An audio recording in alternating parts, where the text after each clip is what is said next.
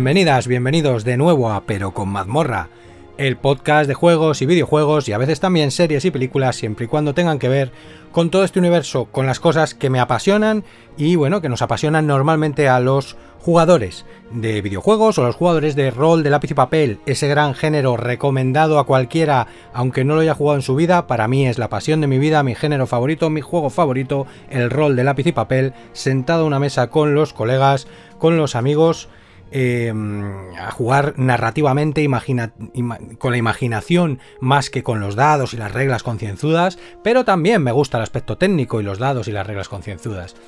Em, hoy es un capítulo especial porque precisamente vengo a hablaros eh, sin spoilers, o al menos lo intentaré, y mm, vamos, os puedo asegurar que lo podéis escuchar, porque, porque si hay algún spoiler eh, grave, pues ya lo borraré cuando edite el episodio y eh, mi intención es sacarlo para que lo pueda escuchar cualquiera que no haya visto la película Dungeons and Dragons Honor Among Thieves, Honor entre ladrones.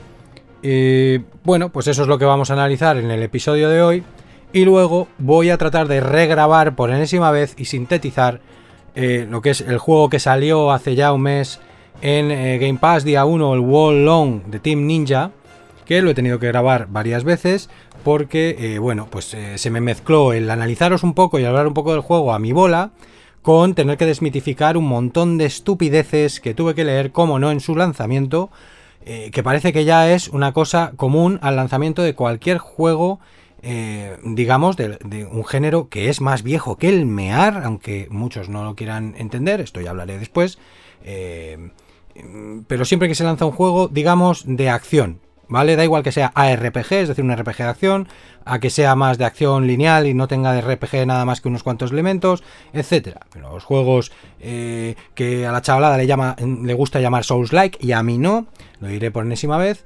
Em, bueno, pues cada vez que sale un juego de esos, precisamente por el tema este del Souls-like Teo y por el tema este de, la parte toxiquísima que tiene esta comunidad eh, que juega este tipo de juegos, sobre todo de cierta compañía, eh, pues tuve que leer un montón de tonterías que el Wolong pues no se merece, que no se merece el género siquiera, y que eh, a un neófito al final luego terminan repitiendo muchos de ellos como loros lo que le oyen a otras gentes que puedan parecer expertos o que puedan parecer jugadores, aparte que son muy proselitistas, muy pesados, y bueno, sobre todo a la chavalada le pueden influir más.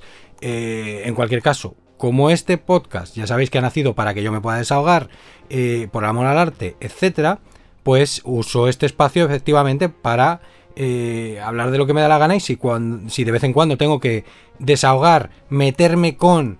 Eh, mm, tratar de, de, dar unas pinceladas de realidad, no porque yo tenga la verdad universal, sino por los hechos empíricos que un pensamiento crítico, libre y no tóxico tiene que ir buscando, eh, pues cuando alguien se inventa la realidad y cuando alguien está diciendo toxicidades y cuando alguien está diciendo tonterías, pues yo también tengo mi derecho aquí a decir, oigan ustedes, quienes se vean influidos por esto, y quienes no también, que sepan que se está diciendo esto y esto es una estupidez. Y esto le hace flaco favor al videojuego, a la industria, a estos desarrolladores, etcétera, etcétera, etcétera. Y todo es por una quimera, por una estupidez. ¿Vale? Entonces, eh, claro, se me mezcla eso con hablar un poco del juego, ¿no? De buen rollo. Eh, y pues me ha salido muy largo un par de veces. Otras veces me ha salido demasiado enfocado en las, en las tonterías.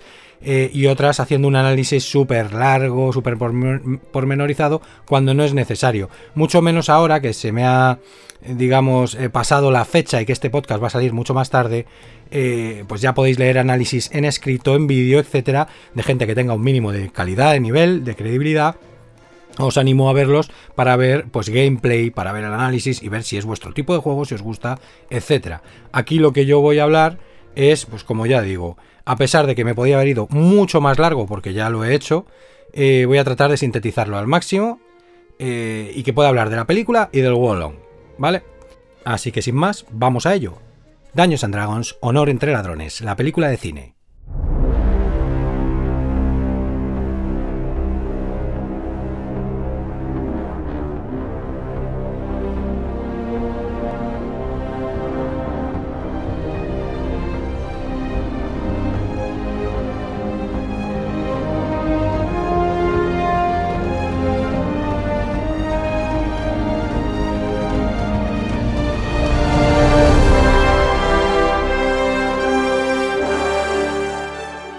Bueno, pues eh, Dragones y mazmorras, Honor entre ladrones, la película basada en el juego de rol de lápiz y papel que todo el mundo debería conocer a estas alturas, que, porque lleva desde finales de los 70 existiendo, gracias a Gary Gigax.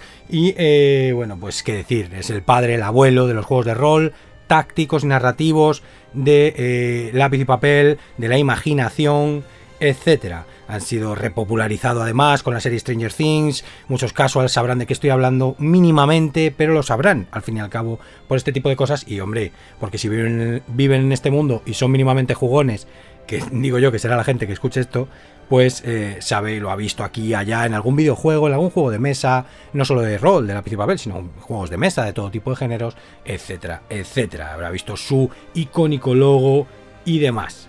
Bueno, tengo que decir yo lo he dicho ya seguramente en otros episodios, pero bueno, por si no se hubiera hecho o no se hubiera hecho eh, convenientemente, eh, en condiciones, pues eh, debo decir que como Dungeon Master, director de juego, jugador, videojugador también de sus videojuegos, jugador de sus juegos de mesa, y antes que todo esto incluso lector de sus novelas, de sus libros, juegos, etcétera, etcétera, por lo tanto, como fan acérrimo y conocedor de Daños and Dragons, es cómo voy a hablar de esta película. Esto no me hace más experto ni menos experto, es más, es más, em, hombre, me hace más experto que mucha gente, sí, pero te quiero decir que no me hace, eh, como digo, es más, yo siempre lo he disfrutado como usuario, nunca he sido este, de estos... Em, que se saben absolutamente todo, eh, que lo miran con lupa todo y tal, más allá de mis responsabilidades y labores como Dungeon Master, que es lo que me ha podido hacer más conocedor y, añadir más, más trasfondo, más lore, más sapiencia a mi experiencia con Dungeons and Dragons, ¿no? Eh, y, bueno, pues por todos estos años, que es que hablamos de hace más de 30 años. Todo esto que he dicho es, además, desde hace más de 30 años. Entonces, em, a veces he estado más desconectado, etcétera, y nunca he sido de los de poner el microscopio. Con lo cual, eh, bueno, pues no dejo de también, no dejo también de verlo de una manera, digamos, empática como un usuario, sí, conocedor del mundo, nunca lo voy a poder ver como un desconocedor, pero, pero bueno, como alguien relajado, ¿vale? Que lo sepamos. Bueno, pues esto, dicho esto, eh, debo decir que además me la tengo que volver a ver sí o sí. Me la iba a volver a ver sí o sí otra vez, está claro, para vérmela en versión original, porque la he tenido que ver en el cine, la he tenido que ver en castellano. Y em, pues yo me veo las cosas normalmente, eh, vamos, el, 99,9% de las veces en versión original. ¿Vale? Versión original, versión original subtitulada, como sea. y cuando no me es posible, pues me lo veo en castellano. Eh, yo tengo amigos dobladores, a mí me parece eh, eh, que deben existir, que hay mucha gente que no le gusta ver las cosas en versión original, me parece que muchos de ellos son auténticos profesionales, yo trabajo en el audio, ¿vale? Independientemente de que sea músico, compositor, etcétera, sabéis que me dedico también a hacer mm, efectos de sonido, hacer la parte técnica del audio, a doblar cosas, etcétera, en el mundo de los videojuegos principalmente, y he trabajado con dobladores y demás, es decir, no tengo ningún tipo de animadversión, ni estoy no recomendando el doblaje, etc. Pero a mí, sinceramente, y de un tiempo a esta parte, me parece que ha habido una bajada de calidad y sinceramente no me gustan. Me gusta ver las cosas en versión original, sin más. Entonces, eh, de nuevo, luego hablaré más de ello, se constata en esta película. Esta película es una prueba más de ello. Eh, entonces me la tengo que ver otra vez ya simplemente por eso, por vérmela como yo opino que es en condiciones, que es en versión original, pues para ver eh, cómo realmente actúan los actores, para ver los, digamos, cómo es realmente el guion, no con la interpretación eh, en español del mismo, etcétera, etcétera. Y luego aparte porque hay cosas que no me he enterado todo lo que quería enterarme, ¿no? Hay partes de la película que estaba lidiando con Aníbal, mi vástago, y y tal. Y entonces la guaja y yo, pues hay partes que no nos hemos enterado bien, ella de unas, yo de otras y tal, y merecen un revisionado y ya enterarte de hasta el último detalle del guion, de las escenas, etcétera, etcétera. Que aún así hago este podcast porque, oye, me he enterado de lo suficiente, ¿no? Eh, quiero decir, la película nos la hemos visto. Em, bueno, voy a empezar por... No quiero hacer un análisis cinematográfico porque en eso sí que no soy experto y, no va por ahí. Como ya os digo, además, el estilo de Pero con Mazmorra, tanto en juegos como en lo que sea, es de colega a colega y esto es lo que voy a hacer. Pero sí, por llevar un orden, mm, voy a empezar un poco por lo más fácil, precisamente por esto que estoy diciendo. Lo más fácil de sintetizaros, que es eh, eh, el apartado técnico. Eh, bueno, pues lo que podríamos decir que si la puesta en escena, que si la fotografía, que si los efectos eh, especiales, que si la música, em, e incluso también em, el guion, ¿no? El guion a nivel de cómo se cuenta esa historia, más que la historia. Luego, pues ya seguiré con, con detalles roleros, con la historia, con las sensaciones y demás de colega a colega. Bueno, pues en el apartado técnico totalmente recomendable, es decir, está a la altura de las pelis de Marvel, está a la altura de lo que se ofrece hoy en día, em, habrá cosas mejorables, em, empeorables también, nada te explota la cabeza porque ya estamos muy resabiados, ya estamos muy acostumbrados a todo esto, pero todo cumple y algunas cosas incluso con creces, ¿no? Mola verlas, etcétera. Sobre todo si eres conocedor del juego de rol, es totalmente recomendable. Eh, que esto, bueno, es decir, oh, qué perogrullada. Bueno. Eh, si llega a ser como la película de Daños and Dragons de Jeremy Irons, etcétera, yo no la estaría recomendando para precisamente un conocedor del juego de rol. ¿Vale? Porque no quiero que salga cabreado de ahí, y mucho menos por mi culpa, ¿sabes? Eh, y ha habido películas que ha salido cabreado del cine, ¿vale? Como las, yo lo siento, como la última trilogía de Star Wars, eh, como, como la de Daños and Dragons del año 2000, etcétera. ¿Vale? ¿Por qué? Pues porque vas con. Eres conocedor del tema, eres el verdadero fan, en quien han tenido que pensar, al menos en parte, para la hora de hacer la película, y resulta que, te dan una ñorda de, de, tonelaje indescriptible, ya sea porque han tratado de casualizar, o ya sea por falta de talento, falta de creatividad o falta de, sentido común, y no contar para nada ni con esos expertos, ni asesores, ni fans, ni nada, ¿sabes? Eh, y no solamente eso, sino además tomar malas decisiones de otra índole, etcétera, ¿no? Entonces, ¿cómo vas a salir? Pues decepcionado, triste o cabreado, ya está. Entonces, si esto fuera así, que es lo que nos esperábamos todos, ojo ahí, ¿vale? Pues yo ahora mismo estaría diciendo, es una ñorda, no vayáis a verla. Es más, no estaría haciendo el podcast, ¿vale? Em, diría algo en las redes sociales y si es que he visto algo, pero a lo mejor ni lo habría visto todavía. De esta manera la he podido ver el segundo día de estreno, pero eh, la hemos tenido que ver en autocine, pues por el niño, etcétera, etcétera. Autocine tiene cosas muy buenas y mola mucho en algunas cosas. Em, además, no hay muchos en España, con lo cual, eh, bueno, pues tienes la fortuna de, poder estar cerca de uno de ellos, pero mm, tiene también incomodidades. Y si ya vas con, un, agente del caos, como es eh, mi vástago en estos casos, pues imaginaos, ¿no? En cualquier caso, la he podido ver el segundo día de estreno, así que perfecto. Perfecto para poder contaros ahora el temario. Entonces, eh, lo dicho, mm, fotografía, bien. efectos especiales, bien. Eh, puesta en escena, bien. Mm, vestuario, bien. Mm, ¿Vale? Luego ya, subjetivamente, habrá cosas que a alguien le guste más, a alguien le guste menos, y tal y cual. Pero no digo esto porque haya cosas mediocres. Está todo, todo cumple, ¿vale? Todo en la línea Marvel, en la línea de lo que venimos viendo también de C, también en, todo lo que venimos viendo Juego de Tronos, etcétera. O sea, sin ningún problema. Eh, música, pues yo echo de menos un tema que se me haya quedado. Yo echo de menos eh, música. Yo en El Señor de los Anillos, cuando la vi por primera vez en cine, eh, sabía que esa música se me estaba quedando. Y ojo, que yo soy crítico, que a mí no me encanta toda la banda sonora del Señor de los Anillos de Peter Jackson, ¿eh?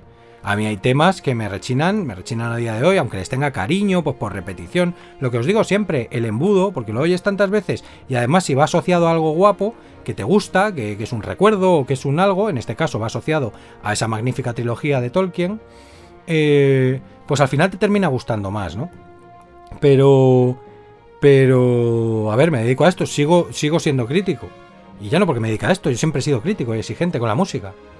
Y, hay un par de temas que yo no hubiera hecho así, que me rechinan y tal. O sea, pues aún siendo eso, me encantó la banda sonora y tiene temas que forman parte ya de mi ser. Y que desde el primer día, porque luego, claro, está ya todo ese componente que os digo de, influencia psicológica. Pero desde el primer día en el cine yo estaba eh, viendo que esa música estaba muy bien hecha, eh, eh, con corazón, que no hablo solo técnico, ¿vale?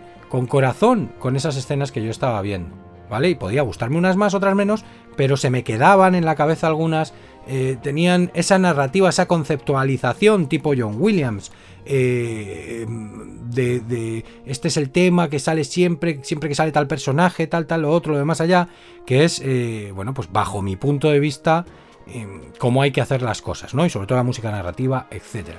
Pero luego aparte, mm, digamos, en, eh, hablando de las melodías, hablando de lo que narran, de la fuerza, del poder espiritual de esa música, em, que por supuesto puede ser subjetivo y todo lo que quieras, eh, pues hay veces que, te das cuenta que indiscutiblemente y con toda la subjetividad que quieras, estás escuchando algo realmente especial.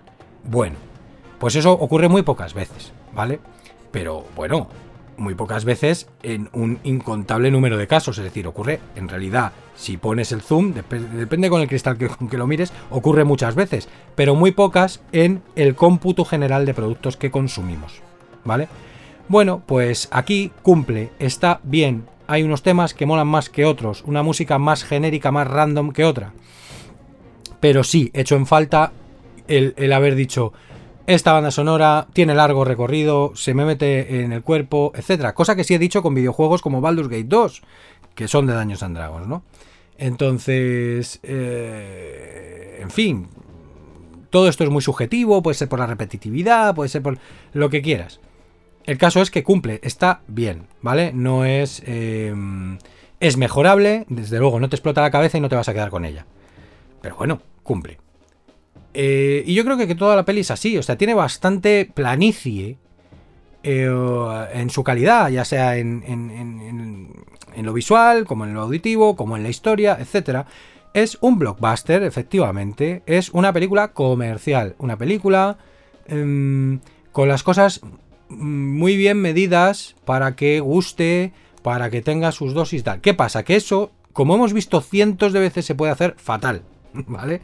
Se puede hacer haciendo caso a cosas externas que no tienen nada que ver con lo que quieres contar, se puede hacer haciendo caso solamente a una parte del fandom, se puede hacer eh, vendiendo mierda, vendiendo humo, vendiendo fanservice chabacano, se puede hacer de esa manera, eh, con más o mayor o menor medida estas mediocridades, o se puede hacer bien, como se ha hecho en el universo Marvel.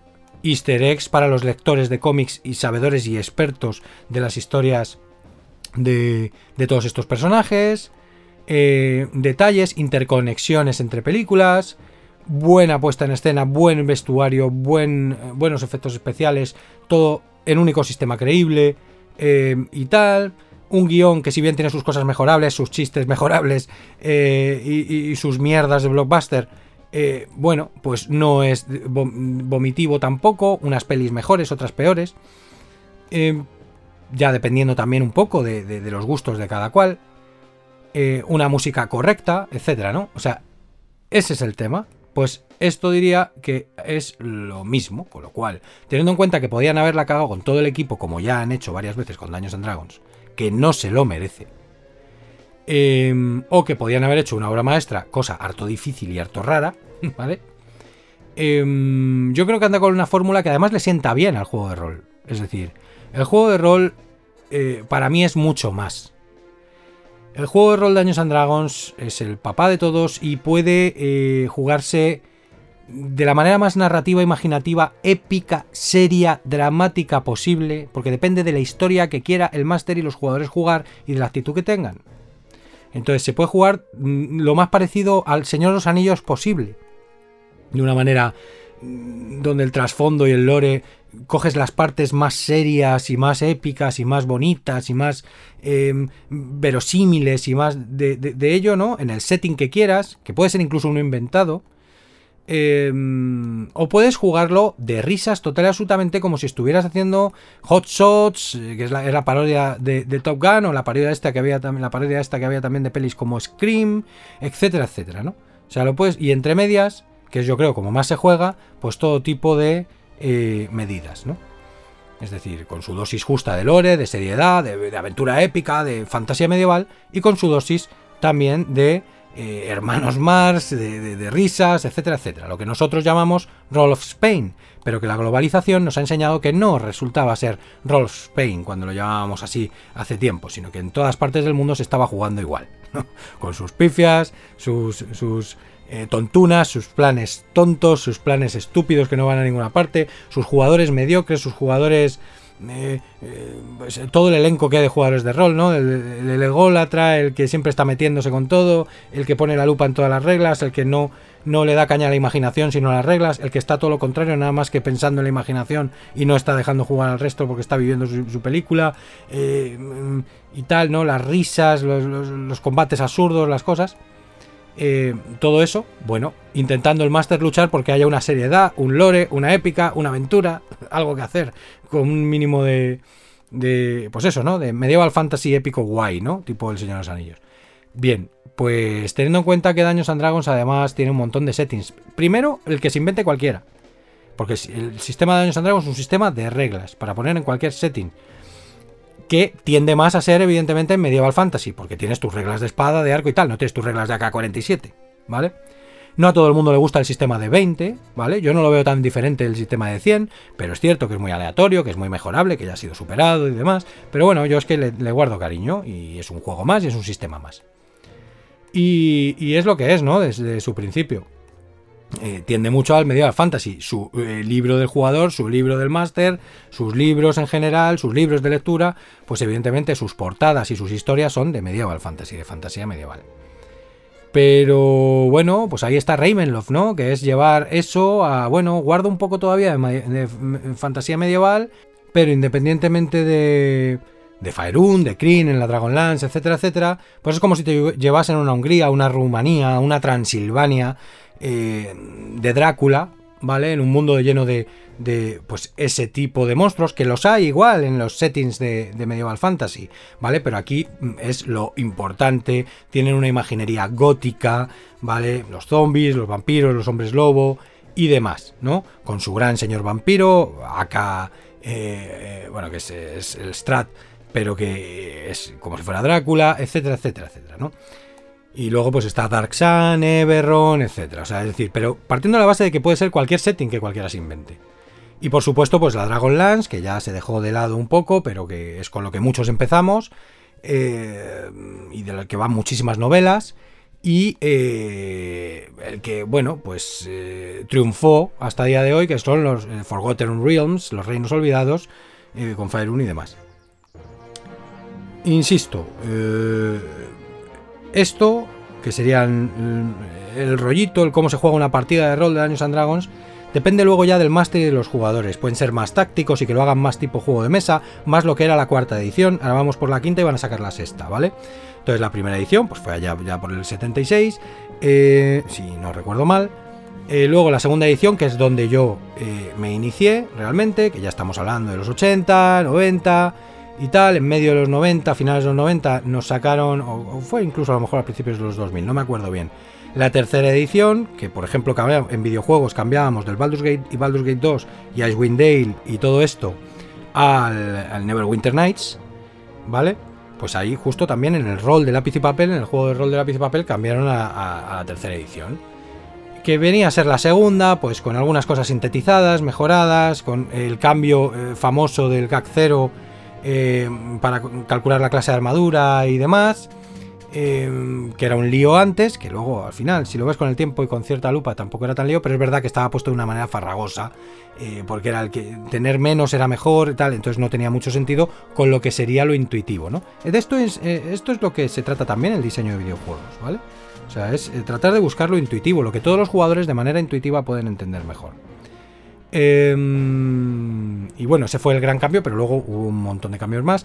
También estas cosas las hacen para relanzar el juego, para volver a, eh, bueno, pues a capturar a nuevas generaciones, volverse a dar a conocer, darle una pátina distinta visual, porque también cambian los libros, cambian la forma.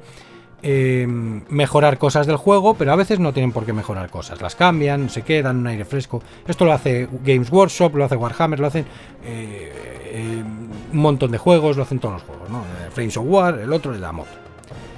Em, bien, bueno, lo hacen los mismos videojuegos, de hecho. pues eso, entonces no es necesario que juegues a la quinta edición porque todo el mundo esté jugando a la quinta edición. Tú puedes con tus amigos jugar a la segunda edición sin ningún problema. Tienes los libros, tienes el sistema de reglas, pues juegas a la segunda edición.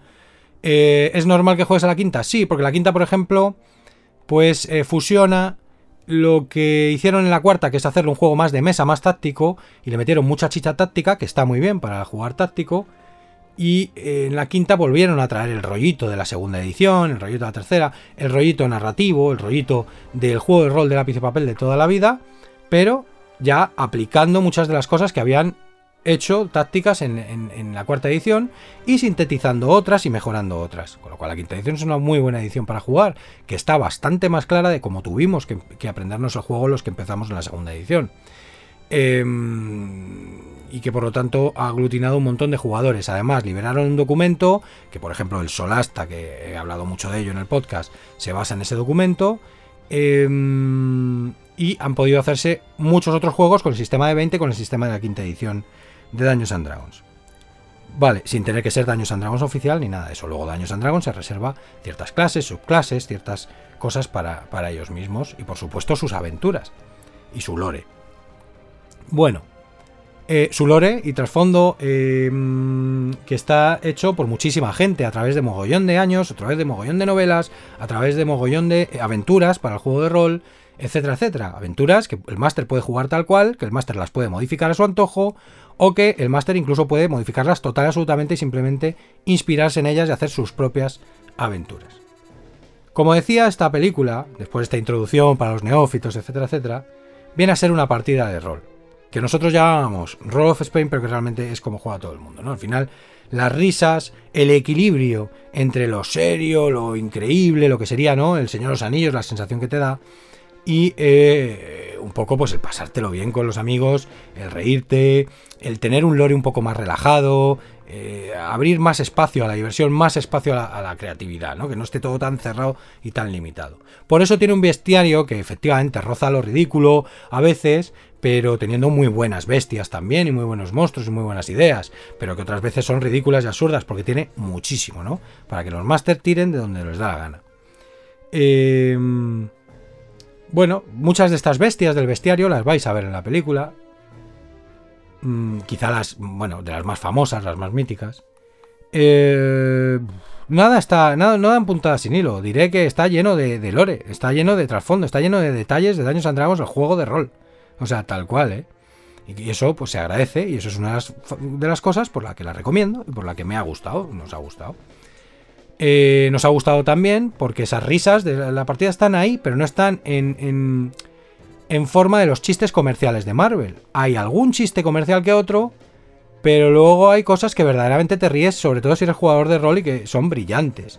Y luego hay cosas light, que están en las películas de aventuras eh, de toda la vida, ¿vale? Entonces, no es eh, el chiste por el chiste, los chistes comerciales de Marvel, el chiste pesado y tal. No, también se deja espacio para el drama, se deja espacio para, para lo épico, se deja espacio para la seriedad, dentro de que la película ni es dramática, ni es seria, ni es nada de eso, ni se toma en serio, pero tampoco es una parodia. Es que es justo, como venía diciendo, el blockbuster de Marvel, que está muy bien medido entre qué le doy al fanático de los cómics, al fanático de los superhéroes de Marvel, y qué le doy al casual, y qué le doy tal y qué cual, y que todo tenga un sentido y que esté hecho con un cariño y un detalle y un mínimo esfuerzo aquí y allá. Em, y todo envuelto además en unos gráficos, por así llamarlos, ¿no? en unos visuales muy buenos y en una música muy cumplidora y tal. ¿no? Al final, pues eso es eh, una fórmula que no siempre se hace bien y que ahí se hizo bien. Bueno, pues aquí se ha hecho básicamente de la misma manera. Esto no quiere decir que dé la misma sensación que una película de Marvel, pero sí la da en algunos aspectos. ¿vale? Em, mucha gente está diciendo que por eso van a hacer un universo nuevo de Daños and Dragons. Mira, yo, eh, si lo hacen bien, con los brazos abiertos los recibo. Soy un fan, ¿cómo no lo voy a recibir con los brazos abiertos? Lo que no quiero es que lo hagan mal. Entonces, yo no he visto que la película deje tan abierto eso. ¿Vale? La película abre y cierra. El universo, sí, claro, ahí tienen todo el lore del mundo, claro, siempre lo han tenido. El universo se puede hacer incluso más que Marvel. Em, que hagas una secuela, tal. Yo pienso que si hacen eso, pueden hacer una película que no tenga nada que ver con esta, o que tenga que ver lo justo, hilándolo justo, o pueden hacer directamente una secuela. Esta segunda idea casi me gusta menos, porque sería estirar el chicle de mismos personajes, de las mismas cosas, y al final te puede salir la segunda película bien, pero la tercera ya no te va a salir bien, ¿vale? Eh, Casi abogo por la primera idea, oye, que haya los nexos que tenga que haber, que salga algún personaje de vez en cuando, pero que sea una película con historia diferente, como una partida de rol diferente, ya que le han dado ese toque y, eh, y tal. Yo creo que eso les podría salir mejor, siempre y cuando además no bajen el listón y apliquen esa fórmula Marvel. Es decir, que todas más o menos salgan en, esa planicie, en un blockbuster con una eh, estructura y una fórmula que está bien medida, entonces va a funcionar siempre de la misma manera. Sabes a lo que vas, sabes lo que vas a ver, no vas con las expectativas excesivamente eh, altas, ya no excesivamente altas, sino con unas expectativas distintas de lo que vas a ver, ni por arriba ni por abajo. Y más o menos se mantiene el nivel, unas películas te parecerán más interesantes, otras mejores, otras peores, pero todo dentro de una planicie. Si hacen tropocientas, como ha pasado en Marvel, pues incluso hasta los fans terminaremos hasta las narices. Pero eh, quien no quiera que no la vea, etcétera. Esto no indica que el cine de autor y el gran cine y no sé qué dejen de invertir, porque es que de hecho tienen que arriesgar. Es que es lo que hay que hacer. Hay gente como Sam Raimi y Bruce Campbell que independientemente de que hayan hecho otras cosas, llevan viviendo toda la vida de Evil Dead, Evil Dead 2 y El Ejército de las Tinieblas. ¿Vale? Han podido hacer luego dos pelis más remake, eh, una serie infinitud de, juegos y videojuegos, infinitud de merchandising, infinitud de canadurismo, ¿vale? Y yo soy fan acérrimo de ello. Eh, ¿Y qué hicieron? Una película de serie B que sí, que luego con suerte en el momento adecuado, en el tiempo adecuado, pero bueno, que tampoco tuvo tanto éxito en el momento, era una más, ¿vale? Y, y con mil cosas mejorables, etcétera, pero se tenía algo muy importante, creatividad y riesgo. Y luego a lo mejor, pues estás muerto de hambre durante unos años, pero luego eres algo de culto y resulta que vives toda la vida de ello. Entonces, tal.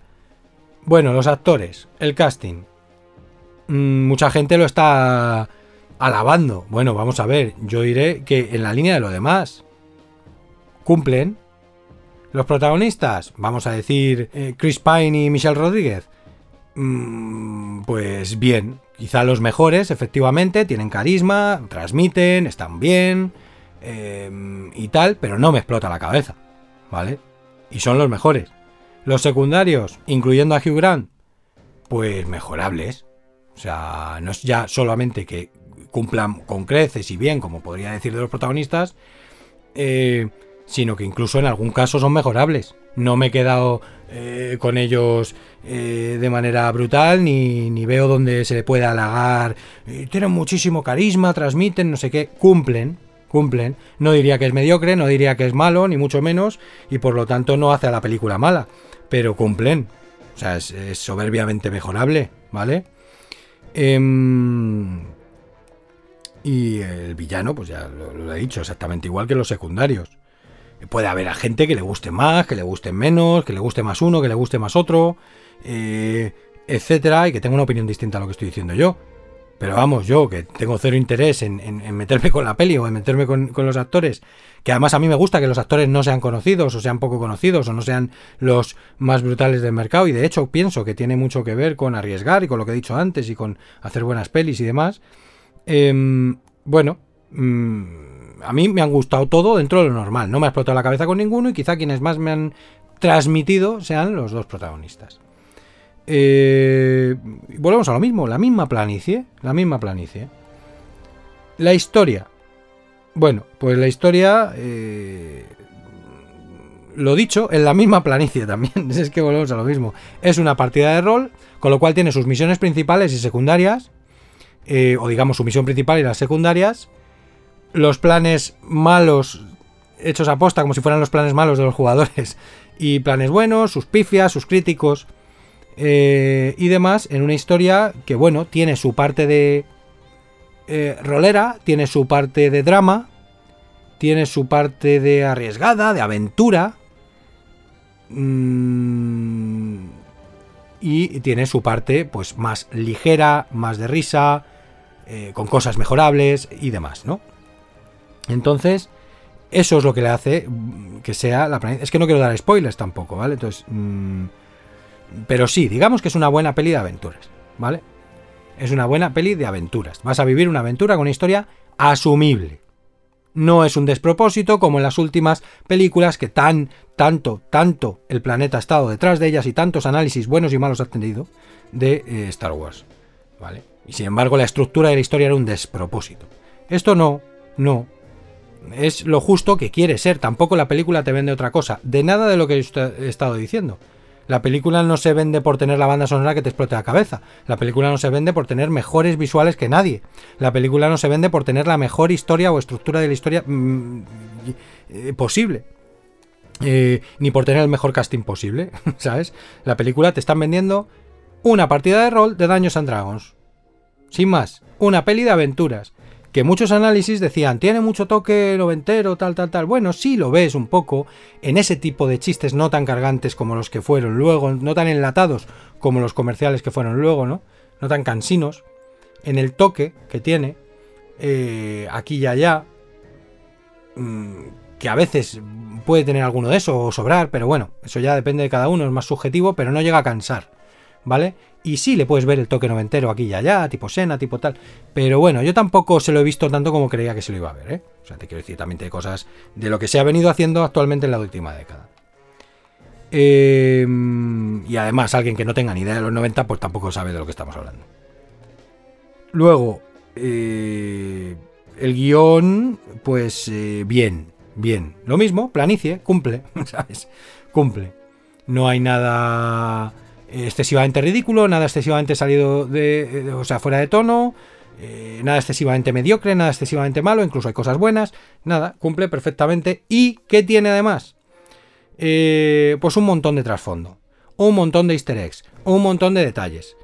Un montón de trasfondo que tampoco es que sea un mérito, es que es lo que tiene que tener. Si tú ambientas en los Reinos Olvidados y en Faerun eh, y en Daños and Dragons algo, pues tendrá que tener ese mínimo asesoramiento. Bueno, decir que el doblaje. El doblaje es correcto a nivel general, podría haber sido mucho peor, ¿vale? Porque yo, que veo las cosas en versión original, pues ya te digo que soy muy crítico con ello y podría haber sido mucho peor. Pero hay cosas que son. Eh, que, o sea, a nivel general no le puedo dar una buena puntuación. A nivel general está bien, es correcto, pero ostras, lo primero, es de orca, de orca lo de los cameos de los youtubers estos que no conoce nadie y que era total y absolutamente innecesario y que ni siquiera yo creo que le, que, le meta marketing de nada a la película, ¿vale? Eh, no sé cuántos seguidores tendrán, ni quién narices son, es que no he querido ni saberlo, es que me da igual, es que no pintan ahí nada. Bueno, como eh, mm, suele pasar, como hizo un colega mío, eh, y como suele pasar, el crimen siempre rima, y como eso no pintaba en nada, pues efectivamente, está luego en la película, sacado de contexto, se nota, es bastante evidente cuando. Porque se oye a alguien raro que no sabe hacer su trabajo de doblaje ahí, pero es que hay una cosa que es ya de orca total y absolutamente, aparte de esta idea de meter a esos youtubers a hacer un cameo, que al final tampoco tiene mucha importancia. Eh, pero hay cosas que sí son de orca en el doblaje en castellano, que es que se oiga como el youtuber se lo ha grabado en su casa con una mierda micro. O sea, es que cambia el audio. Pero ¿cómo puedes hacer eso, técnico de audio? A la orca también. Pero es que estamos locos. Que luego hay gente, ¿sabes? Y me incluyo, qué narices, ¿sabes? Que, pueden hacer un trabajo excelso y, que, y que se pagan la vida normal o que se pueden pagar la vida, etcétera, etcétera. Y, y, tú en una película de cine no solamente llamas a dos youtubers en una cosa que sobra totalmente, que es absurda, que es una mierda, que no tenías que haber hecho, que no tienen ni idea, que no pintan nada ahí, sino que encima cambia el audio, suenan mal, pero que estamos locos. O sea, yo sé que veníamos de un mundo de catedráticos, que a lo mejor era una excesividad, que todo el mundo tenía que tener eh, y ser el mejor y lo más experto y, tener 20.000 carreras, y también había imbéciles. Y, comíamos sota, caballo y rey. Pero lo que no podemos pasar es de blanco al negro. O sea, de que ahora es que eh, eh, el más tonto es el rey, la mediocridad reina sus anchas. ¿Pero esto qué es? ¿Pero esto qué es? ¿Vale? Entonces eso no tiene nombre. Esto es arreglable viéndote la versión original. Entonces, bueno, la peli es la peli y estas tonterías que hace el doblaje español son estas tonterías que hace, el doblaje español. En latino, pues no sé cómo habrá sido. De la misma forma, hilo esto con la interpretación de las, distintas cosas del trasfondo. Eh, a ver, un asesor que por 500 euros, 1000 euros, incluso por menos, si sois unos ratas, ya lo habría hecho. Un asesor que sepa de qué está hablando, que sepa de Daños and Dragons en español, y en inglés. No se hubiera costado nada. Y hacer las cosas bien, que es una peli de cine, ¿eh? Pues nada, volvemos a lo mismo, mediocridad. Entonces, a nivel general está bien, no es de vomitar, Pero hombre, yo entiendo que la traducción de Sword Coast dice la costa espada, pero es la costa de la espada, ¿vale?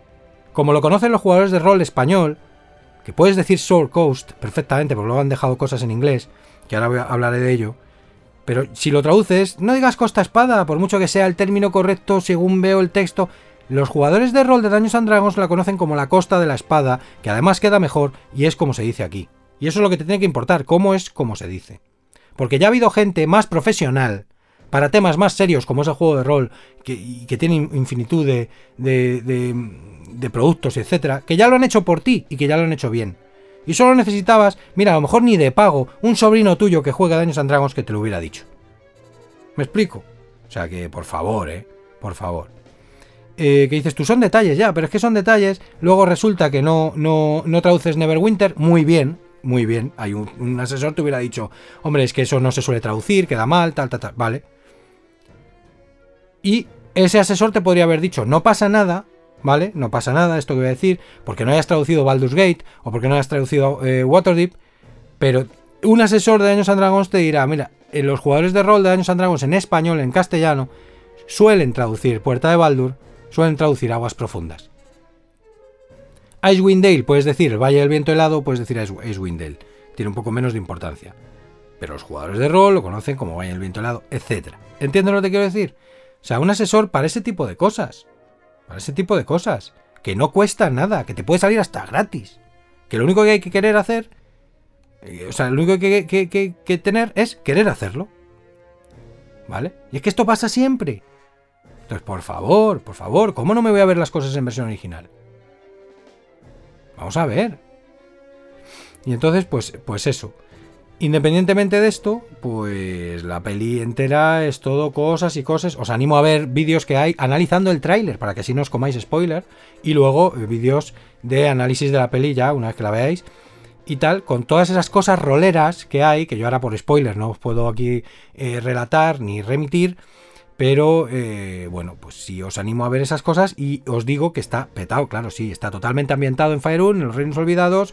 Eh, salen las grandes ciudades, salen los magos de Tai, eh, etcétera. O sea, es que un montón de, pues eso, las bestias del bestiario, personajes famosos y demás, ¿no? Hilan con cosas, localizaciones, objetos, conjuros de las reglas, etcétera, ¿vale? O sea, es todo así y por eso gusta o puede gustar y por eso recomiendo verla eh, sin más. Ya la veas en cine o ya la veas tranquilamente en tu casa, la veas pagando algo, la veas pagando cero ¿vale?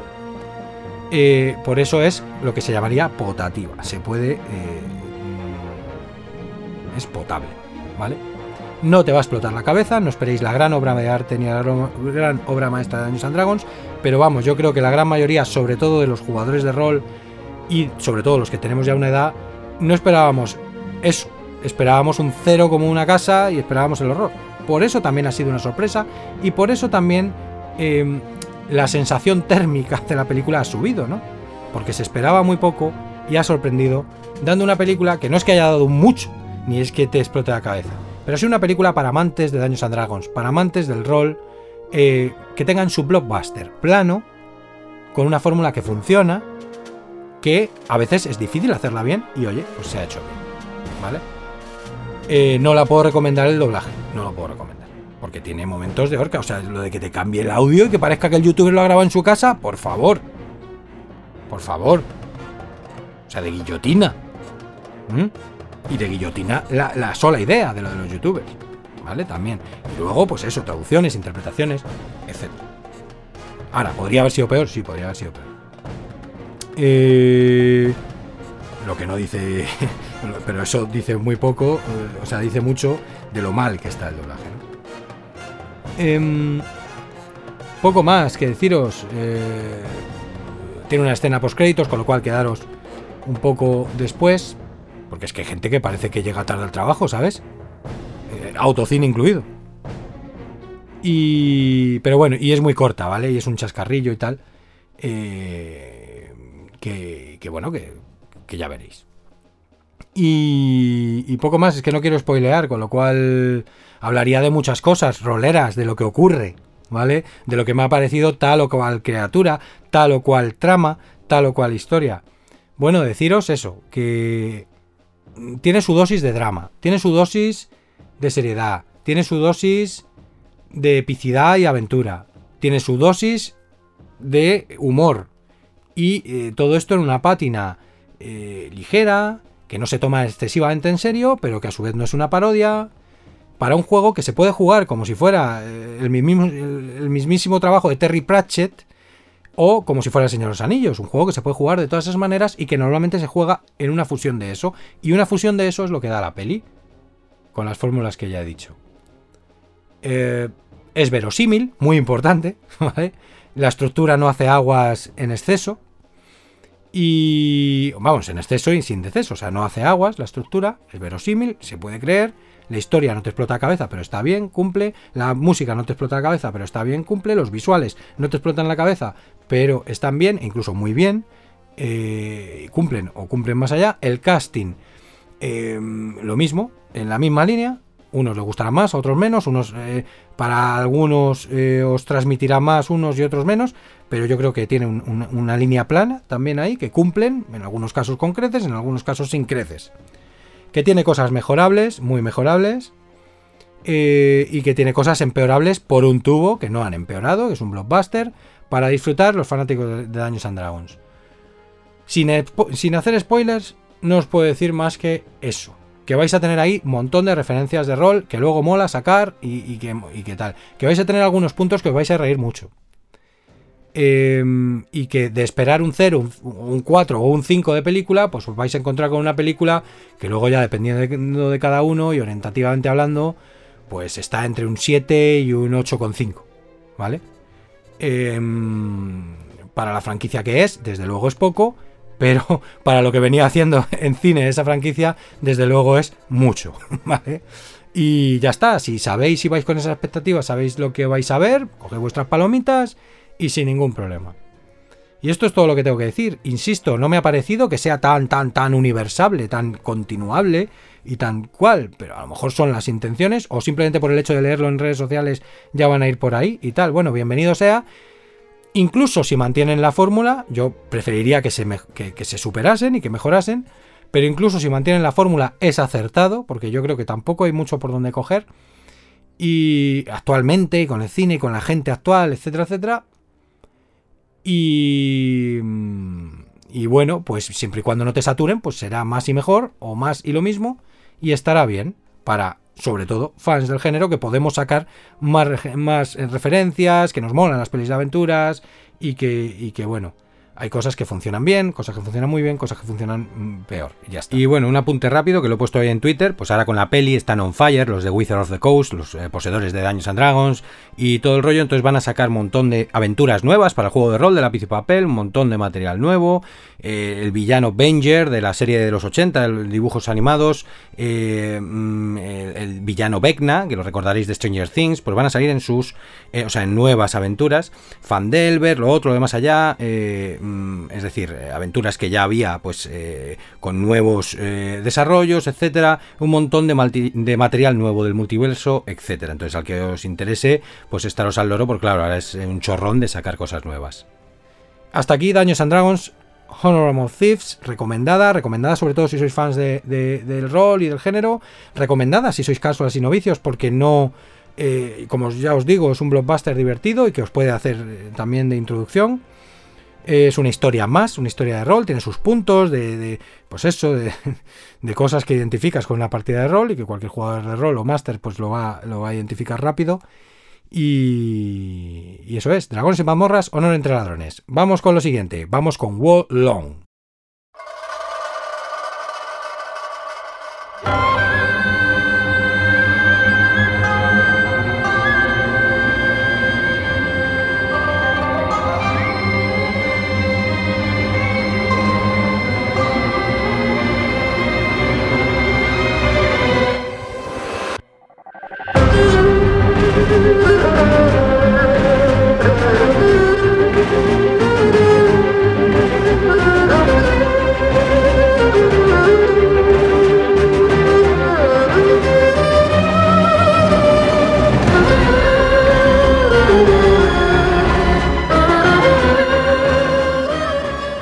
Bueno, pues Wallon Fallen Dynasty, el nuevo juego de Team Ninja, los creadores de Nioh, Nioh 2, de Ninja Gaiden, eh, bueno, con publisher Koei Tecmo. Eh, sacaron hace un mes, el día 3 de marzo, que por cierto en la aplicación de Game Pass pusieron el 2. Mm, tuve ahí yo que me reservé el día y todo para, para jugarlo de salida porque coincidía que me iba a quedar más libre. Y resultó que al final, pues bueno, pues aproveché para hacer otras cosas porque salió el día 3 y luego lo tuve que jugar más desglosadamente en mi tiempo limitado. No obstante, ya me lo terminé, ¿vale? Me quedan dos o tres misiones secundarias que ya no me causan interés y que lo tengo ahí para cuando, de vez en cuando, porque de vez en cuando picoteo y de vez en cuando me apetece un juego de esos, pues bueno. Em, eh, y tal, con lo cual ya lo he terminado, he hecho casi todo lo, secundario, digamos que tengo el juego al 90 y muchos por. Y, eh, y por lo tanto puedo hacer el podcast. Como ya he dicho, de hecho ya lo he hecho, el podcast hace días, cuando pillaba todo esto más en caliente, cuando estaba mucho más reciente. Eh, pero yo soy así, total, tampoco tengo una agenda, tampoco es que vaya a ganar millones de seguidores ni nada de esto, con lo cual lo saco cuando puedo. Em, lo iba a sacar con el podcast de Elder Scrolls Online, pero volvemos a lo mismo. Se me iba a tres horas y pico el podcast, no merecía la pena hacer un análisis tan pormenorizado y encima mezclándolo con todo lo que quería desmentir, que hace que me enrolle mucho y vaya mucho más largo. Entonces aquí eh, voy a intentar hacer una síntesis de lo uno y de lo otro. De hablaros del juego de buen rollo y también de hablar de estas cosas que quiero desahogar aquí. De las tonterías que se oyen cada vez que sale un juego de este género, eh, cada vez que sale un juego de From Software y cada vez que sale un juego de, este tipo. ¿no? Eh, nada, deciros un poco la presentación del juego. bueno, salió el día 1 en Game Pass. día 1 de su lanzamiento, quiero decir. Con lo cual, quienes tengáis Game Pass o quienes penséis en, suscribiros a, Game Pass, pues ahí lo tenéis para jugar. Y quienes no, pues os podéis esperar a un descuento con la filosofía, pero con Mamorro, podéis eh, adquirir de salida, que es un juego que, bueno, oye, que, al que le guste el género, etcétera, eh, ya veréis que lo puede comprar y lo puede jugar perfectamente, que le va a dar para sus eh, bastantes horas, pues para sus. depende. Este es el típico juego que puedes darle 50 horas, como le puedes dar 20 o 18, ¿vale? Entonces, de media más o menos, sí, 20 horas tranquilamente os lleva, no ya terminarlo, sino terminarlo con todas las secundarias. Quedaros a gusto, ¿vale? Terminarlo seguramente se pueda terminar eh, incluso antes, incluso yo me lo terminé antes. De hecho, a mí me pareció que me lo terminé muy rápido eh, que lo jugué muy rápido cuando es una de las cosas con las que me voy a meter, el no saborear los videojuegos, ¿no? Pero al menos no me lo terminé tan asquerosa y enfermizamente rápido como muchos influencers, youtubers, analistas, que yo entiendo, sobre todo en el caso de los analistas, que es su trabajo, pero tampoco luego pueden analizar una cosa si no la disfrutan. Y si no la juegan bien. Por eso luego se ve gente que no tiene ni idea del juego que acaba de jugar diciendo tonterías. Entonces, a mí me pareció que lo jugué rápido y, fue simplemente porque tenía muchas ganas de inmiscuirme en un solo juego porque estaba picoteando demasiado y, quería ya ponerme con un juego, ¿no? A tutiplén. Y es lo que pude hacer y a lo mejor por eso fue más rápido de la cuenta.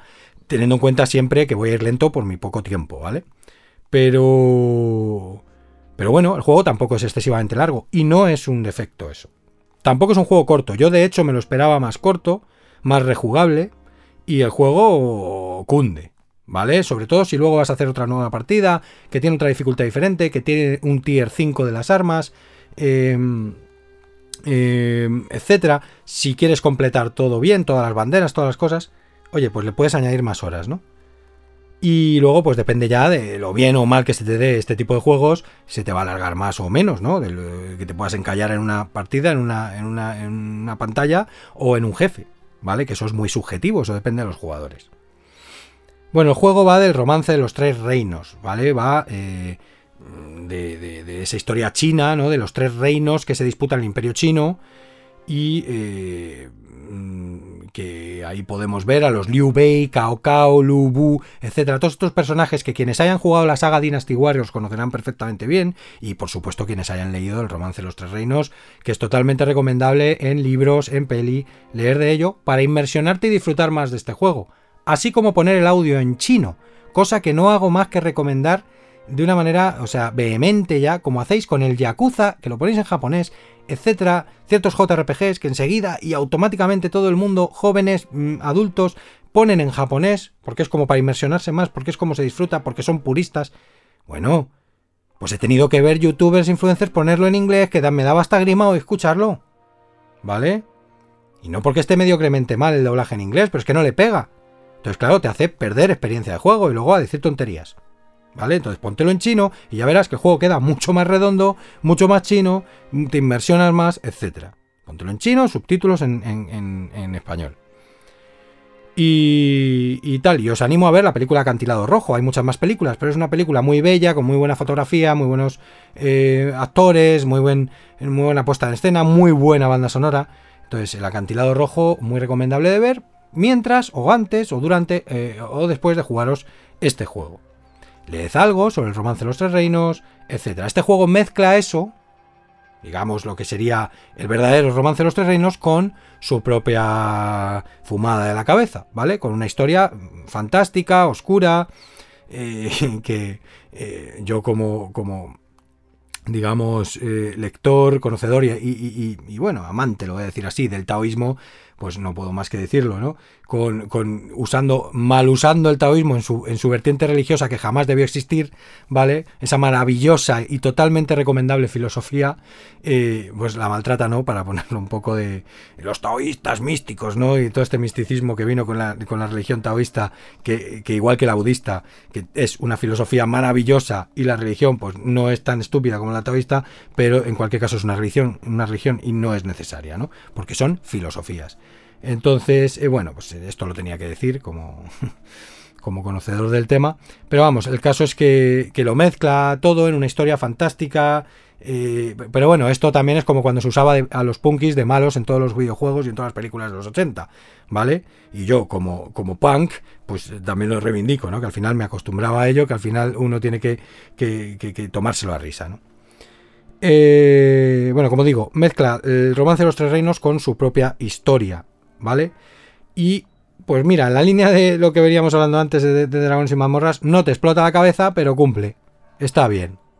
¿Vale? Y sobre todo si conoces de los tres reinos, pues te mola como lo han hilado todo. Tienes una enciclopedia donde salen todos los personajes, donde se van eh, desglosando a medida que te vas pasando el juego y van añadiendo más información. Eh, o sea, hay un curro. Mucha gente decía, primero desmitificación. Menuda mierda historia, historia de Chichinabo. Perdona, a ti no te gusta lo chino, no te gusta la historia de los tres reinos, no te das cuenta de que ha habido un trabajo detrás para unirlo con su propia historia eh, eh, fantástica. Em, y no, no es una historia que te explote la cabeza, es francamente mejorable, pero como veis, esto dista mucho de es una mierda y es una historia de Chichinabo. ¿Vale? Sí tiene su eh, parte de trabajo, su esfuerzo, para el que le interese el periodo le va a molar más y no, no te explota la cabeza y es francamente mejorable. Ya está. Pero eso de, es una mierda. Ah, el juego tampoco te está vendiendo la historia y tiene un trabajo de historia. Fijaos si hay diferencia. ¿Vale? Eh, luego, pues el juego todo lo lleva ahí, evidentemente. Entonces utiliza el los, los cinco elementos, eh, la madera, el fuego, la tierra, el agua, el metal. Y sus interacciones para contrarrestar los hechizos, los usa de atributos, los usa de resistencias y tenéis que tener en cuenta su ciclo, ¿vale? Y tal. Esto, bueno, pues os animo a ver análisis, etcétera. En el podcast que grabé lo explicaba cómo iba y tal, pero de verdad que se me va muy largo. Pero tenéis que tenerlo en cuenta a la hora de entender las estadísticas, ¿vale? Y que al fin y al cabo están sustituyendo las mismas de siempre. Es como, por ejemplo, las resistencias. Resistencia al rayo, al fuego, al agua, al tal, pues esto es lo mismo, ¿vale? Solo que, bueno, pues resistencia al metal, a lo otro y a lo más allá. Eh, que al fin y al cabo lo mismo, el fuego, el agua, etcétera, etcétera. O sea que, que no es tan diferente una vez que entras en ese lenguaje del Wuxing, ¿vale? Eh, las mecánicas, pues como un Nioh, como un Sekiro, como un juego de Front Software, como un juego de Team Ninja. O sea, eh, tal. No, es que. Es que esto lo tengo que decir, o sea. Em, un pretendido Souls o que pretende ser un Souls. No pretende ser nada. ¿Vale? Team Ninja saca un juego de motu propio, Team Ninja tiene unas sagas que le hablan de tú a tú a Front Software y Team Ninja lleva haciendo juegos un montón de años, pero aunque fueran nuevos, ¿vale?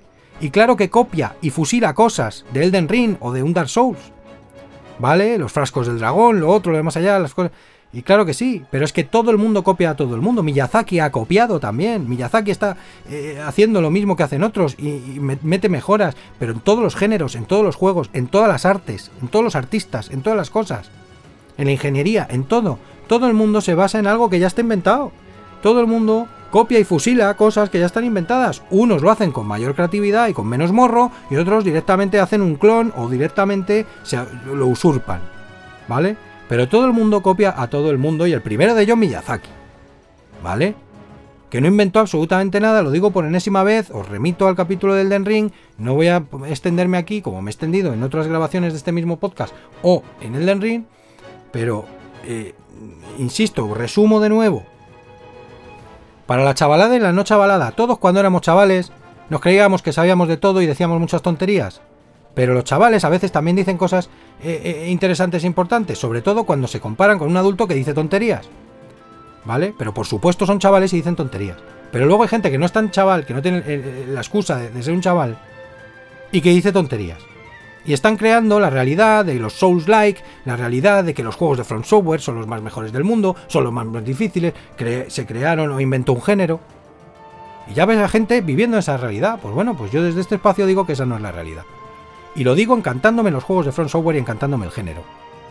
¿Vale? O sea que no soy sospechoso. Entonces, Miyazaki en un momento que se estaba casualizando a mucha gente, en beneficio suyo también, porque era en beneficio de la industria, para atraer, quizás no tanto de los jugadores de toda la vida, eh, para atraer em, eh, a mucha más gente a hacer la industria lo que es hoy, y por lo tanto los juegos eran más intuitivos, más fáciles, con diseños que también estaban probando cosas y haciendo todo, llevándote la mano, un montón de indicadores, etcétera vino a traer un juego que se seguían haciendo y que claro que coexistía con juegos igual o más difíciles y, del mismo palo. Lo que pasa que eran menos conocidos, había menos, etc. Y en esa época, en el lugar adecuado, en el momento adecuado, eh, trajo un juego bien hecho, muy bien, tal, tal, tal, porque traía esa fórmula que literalmente eran todos los juegos así, en los 90 y a principios de 2000, ¿vale? Sin más, sin más. Es decir, copió y fusiló toda la fórmula retro de un juego de habilidad, de acción, con elementos RPG y ya está. ¿Sabes?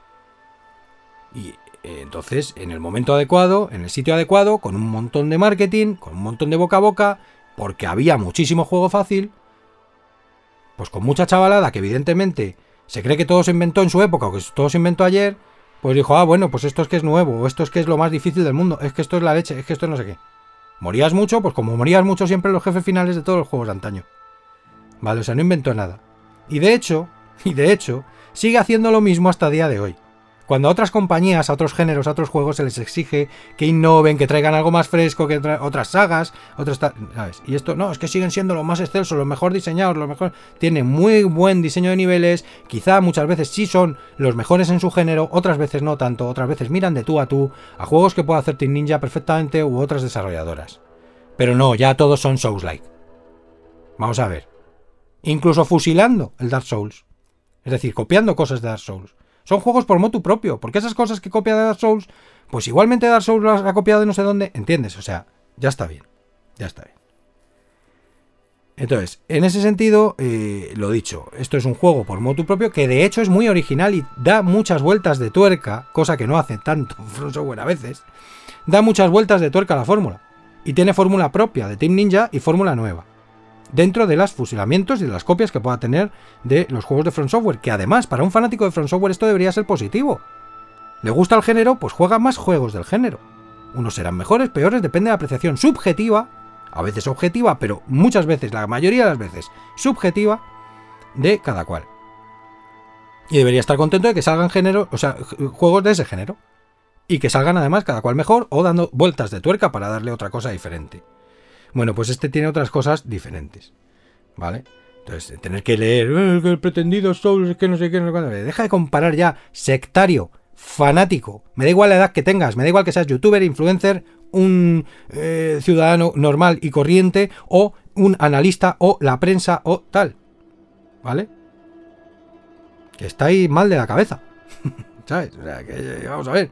O sea, eh, ya está bastante mal la guerra de consolas, que la hemos tenido siempre, Nintendo, Sega, no sé qué, no sé cuántos, de una manera mucho más sana y más light, ¿vale?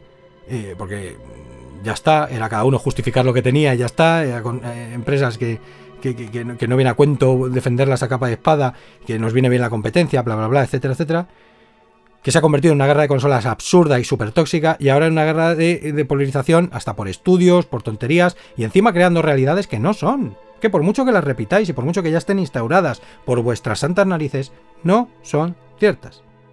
¿vale? Y ya está. Como todo lo que se dice del Zelda, lo otro y lo de la moto. Bueno. Eh, volviendo al Wall Fallen Dynasty. Eh, bueno, lo dicho, pues está ambientado en el siglo 2, 3 después de Cristo, el romance de los tres reinos, con su propia historia fantástica. Eh, y tiene un montón de vueltas de tuerca, como es el sistema de banderas que incentiva la exploración. El juego no es un juego de mundo abierto, como no son ninguno de estos juegos, salvo el Elden Ring, eh, que precisamente la caga por ser mundo de mundo abierto, por mucho que en su día se dijera que no, luego todo el mundo reconociendo que sí, en algunos aspectos, en otros no.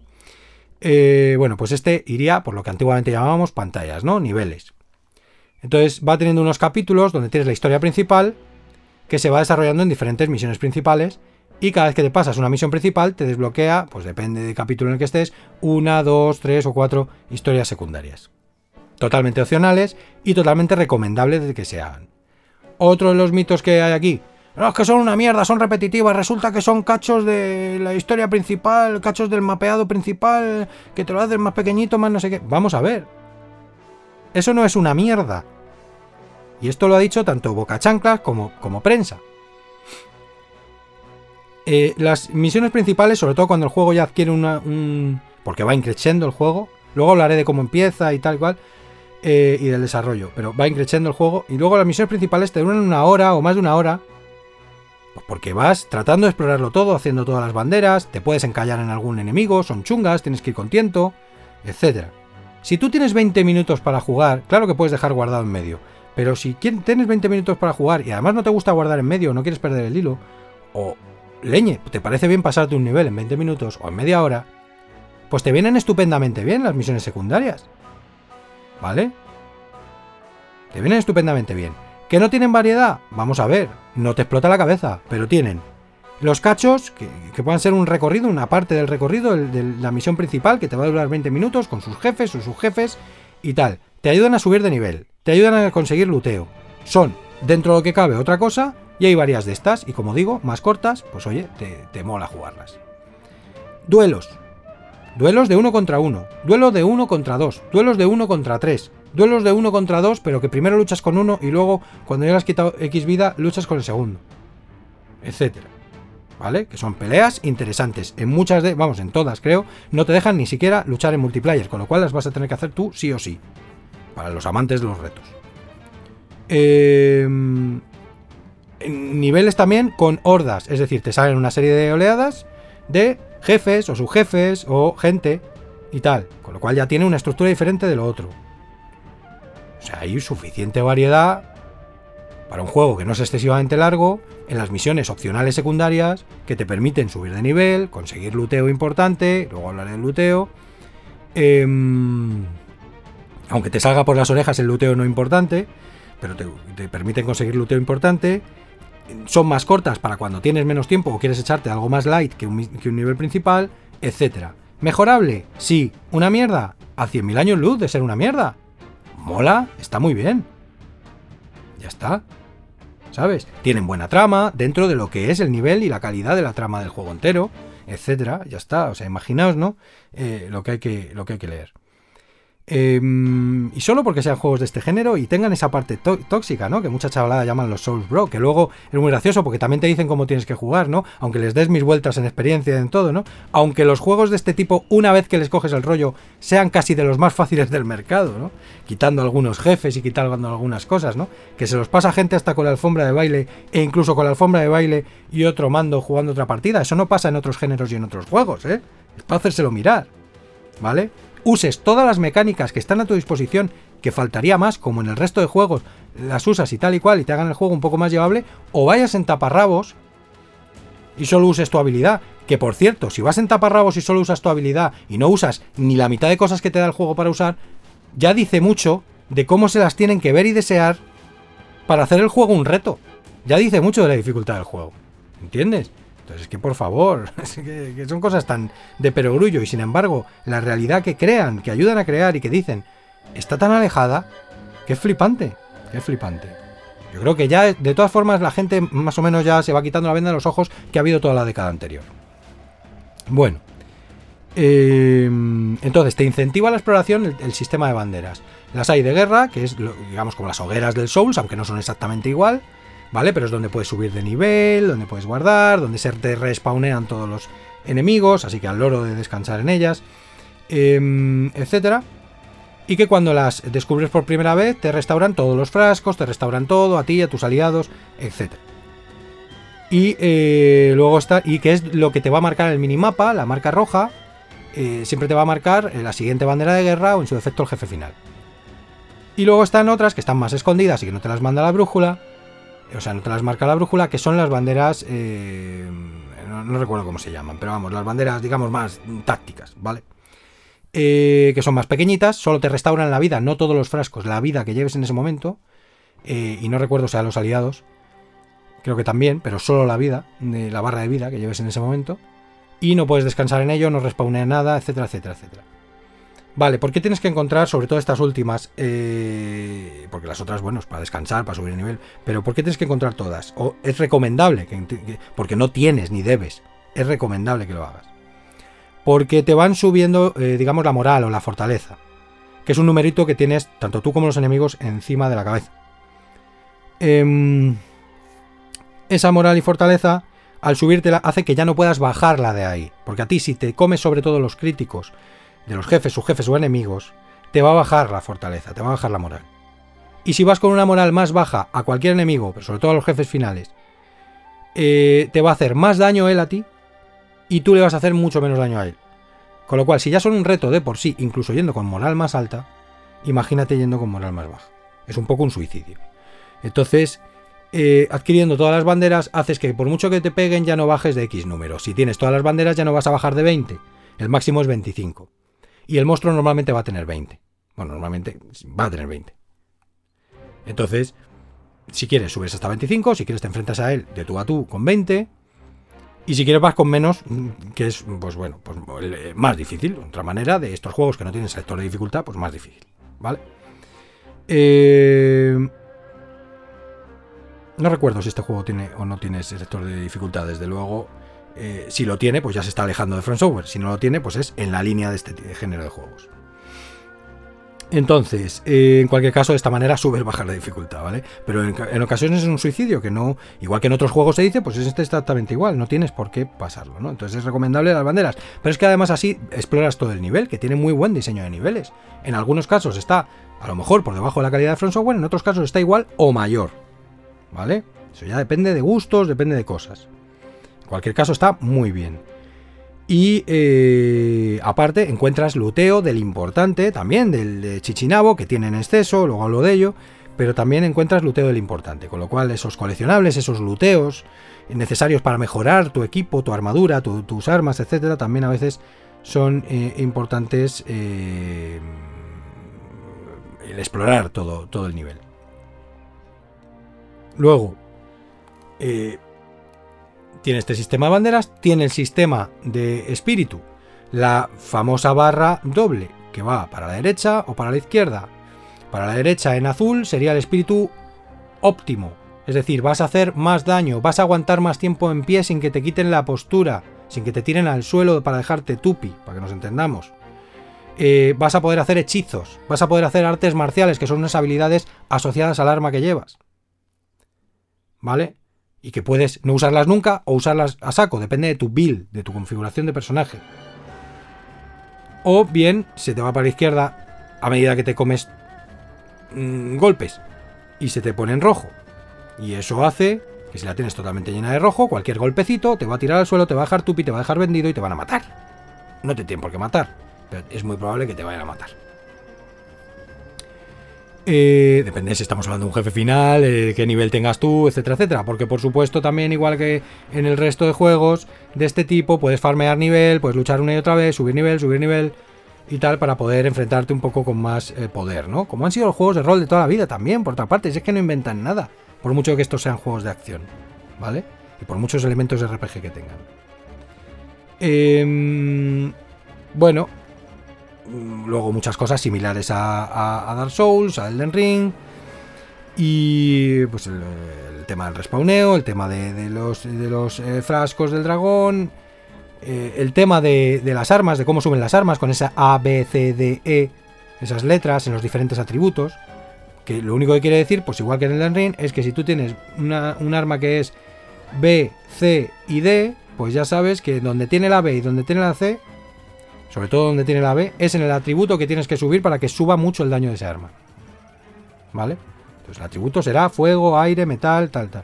Pues eh, si tiene una B en fuego, más vale que tengas, si vas a usar ese arma, que hay un montón para usar, y dentro de los mismos tipos de armas hay armas diferentes, y es más, las armas idénticas son diferentes también, porque traen efectos extra diferentes, igual que las piezas de armadura, y eh, igual que los complementos, y traen, en el caso de las armas, a las artes marciales, que también son random, pueden traer una, dos, de una manera o de otra. Tanto las armas como las armaduras como los complementos tienen un sistema de nivel, un sistema de tier, eh, tanto numérico como de color, que cuando te pasas el juego, luego pasas del 4, que es el máximo, al 5. Y eh, bueno, pues que eso hace que tengas una, dos, tres o cuatro ranuras de efectos extra. Entre otras cosas. Entre que las estadísticas del arma o de la armadura sean mejor, etcétera, ¿no? Que tengan el arte marcial, tenga un arte marcial o dos. Las artes marciales no son iguales, con lo cual son diferentes. Incluso aunque tengas dos espadas eh, idénticas, pueden traer diferentes tipos de artes marciales, etcétera. Que vienen a ser habilidades que chupan de espíritu y que hacen más daño siempre y cuando tengas una habilidad enfocada en ello. Los hechizos, lo mismo, usando los diferentes atributos, tienes una línea de habilidades. Aquí otra de las cosas que tuve que, leer estúpidas. Es que menuda mierda de línea de habilidades. Seguramente un chaval, un boca chancla, o sea, es que es así. Eh, eh, que lo puedes tener todo al final, sí. Pero igual que tenerlo todo en ciertos juegos es un mal diseño, ¿vale? En este es como tantos otros y de otros juegos, no es un mal diseño, es que está hecho puesto así. Está hecho aposta así para que tú, aunque tengas todo, tú no lo puedes usar todo. Tú aún así no lo tienes todo. Te tienes. Lo primero solo te puedes equipar cuatro hechizos. Lo segundo no vas a llevar una build donde todos esos cuatro hechizos sean igual de, de poderosos. Lo tercero no los puedes echar si no tienes un determinado nivel en ese atributo, con lo cual no, los tienes todo, los tienes todos comprados en el árbol, pero no los tienes todos usables. ¿Entiendes? Entonces eso es desconocimiento, ser un bocachanga. Eh, está perfectamente diseñado el sistema. Porque además, incluso aunque tengas el atributo, aunque puedas equiparte y usar ese hechizo, etc., hasta que no tienes cierta moral no lo puedes usar. Y cierto espíritu. Hay hechizos que exigen más, hechizos que, exigen menos. Y tú las build la puedes llevar en una infinidad de cosas. En ese caso tiene un sistema súper complejo, muy parecido al de súper, pero también con su vuelta de tuerca propia, ¿vale? Súper complejo para hacer todo tipo de builds, con todo tipo de armas. Tienes armas largas, armas potentes, a dos manos, a una mano, etcétera, ¿vale? Eh, doble arma, etcétera. Eh, las armaduras, pues lo mismo, eh, desde más pesadas, con lo cual no es recomendable porque no vais a poder esquivar, que ahora hablaré, que eso es el pilar fundamental de este juego, que es de lo que voy a hablar ahora para terminar, ¿vale? Eh, para ir terminando, mejor dicho. Y por lo tanto, si os ponéis una armadura pesada, es recomendable que subáis el atributo tierra hasta el punto de que podáis esquivar, por lo menos de una manera decente, de una manera en verde, ¿vale? Que esté la estadística en verde. porque en este juego es crucial. Y por eso, pues gente optará por ir en taparrabos o por ir con armaduras ligeras para esquivar muy rápido y que la armadura le ofrezca otras cosas como resistencias elementales, etc. Este juego, la primera diferencia que tiene eh, con un Dark Souls y demás, es que, o con un Sekiro, es que no va tanto al parry de bloqueo y no va tanto a jugar a la defensiva. Todo lo contrario, te deja bien claro desde el minuto 1 que este juego es un juego para ir a la ofensiva, para jugar agresivo. Y eso, señoras y señores, siempre mola mucho y es muy divertido. Otro punto a favor del Long Fallen Dynasty. Em, ¿Cómo te lo deja claro? Con el primer momento donde vais a querer tirar el mando y decir este juego no es para mí, abandonarlo y tal, y yo recomiendo que no lo hagáis. Porque es un primer nivel introductorio, muy cortito, que es eh, eh, una aldea en llamas y tal, que os vais a pasar muchas veces, porque vais a tener que farmear nivel, porque vais a tener que llevar y entender el sistema de moral y llevarlo a 20. y porque es tan corto que no hay mucho que, hacer, o sea, se tiene que repetir, ¿vale? Ahí te deja el juego un poco, bueno, pues para que si vas rápido te vas a encontrar con un suicidio y una muerte, pues para que entiendas un poco lo que tienes que hacer. Y em, luego tienes un jefe, que es el verdadero escollo, y que luego el juego no es tan bloqueante. Luego el juego va de menos a más. Eh, digamos que ahí tiene un pico de dificultad. Sobre todo porque eres un nuevo jugador y no tienes ni idea. No sabes en ese momento que tenías que jugar agresivo. No sabes en ese momento, no, tienes la mano pegada al mando, no, tienes la calentura de ya saber jugar muy bien. No mm, sabes que el pilar fundamental y el resumen del juego es esquivar en el momento exacto, que además en este juego es muy espectacular, hace las luchas muy espectaculares y tiene una ventana de tiempo suficiente. Precisa, exigente, pero suficiente. No infumable. Eh, y tienes que calcular, dependiendo el jefe, el subjefe o el jefe final, cada uno los tiempos en los que tienes que esquivar. A veces que hay un destello en rojo, ¿vale? Pues hay veces que es un segundo después de ese destello en rojo. Otras veces será justo cuando te va a caer el golpe. Otras veces será medio segundo. Otras veces será dos segundos. Etcétera, ¿no? Y tú ahí ya le das a esquivar y ¡pum! Suena la animación. Se ve el destello y vas a dejar al otro aturdido si ya le habías llenado la barra de espíritu o en el peor de los casos, en los casos más difíciles, le habrás llenado bastante de rojo la barra de espíritu para acercarlo cada vez más a ese momento donde se queda aturdido y donde le vas a hacer un fatality con el botón de ataque fuerte, con el botón con el que haces el ataque espiritual, el Y o el triángulo. Em, y ya está, de eso va el juego. Esquivo en el momento exacto, le va subiendo la barra de espíritu, sobre todo por eso. También le puede subir por golpes, por artes marciales, por el, ataque fuerte, son cosas que suben eh, eh, unas más, otras menos la barra de espíritu, pero sobre todo por esquivarle en el momento exacto, le voy a subir la barra de espíritu y en el momento en que esté llena se va a quedar tupi, entonces hago ataque fuerte cuando tiene un puntito rojo, no el destello rojo del ataque crítico suyo, sino un puntito rojo, que quiere decir que si le da el ataque fuerte voy a hacer un fatality, un ataque fatal, que le va a quitar mucha vida. Y así es como tienes que matar a todos los jefes finales y a todos los enemigos. Y subjefes. ¿vale? No tiene más.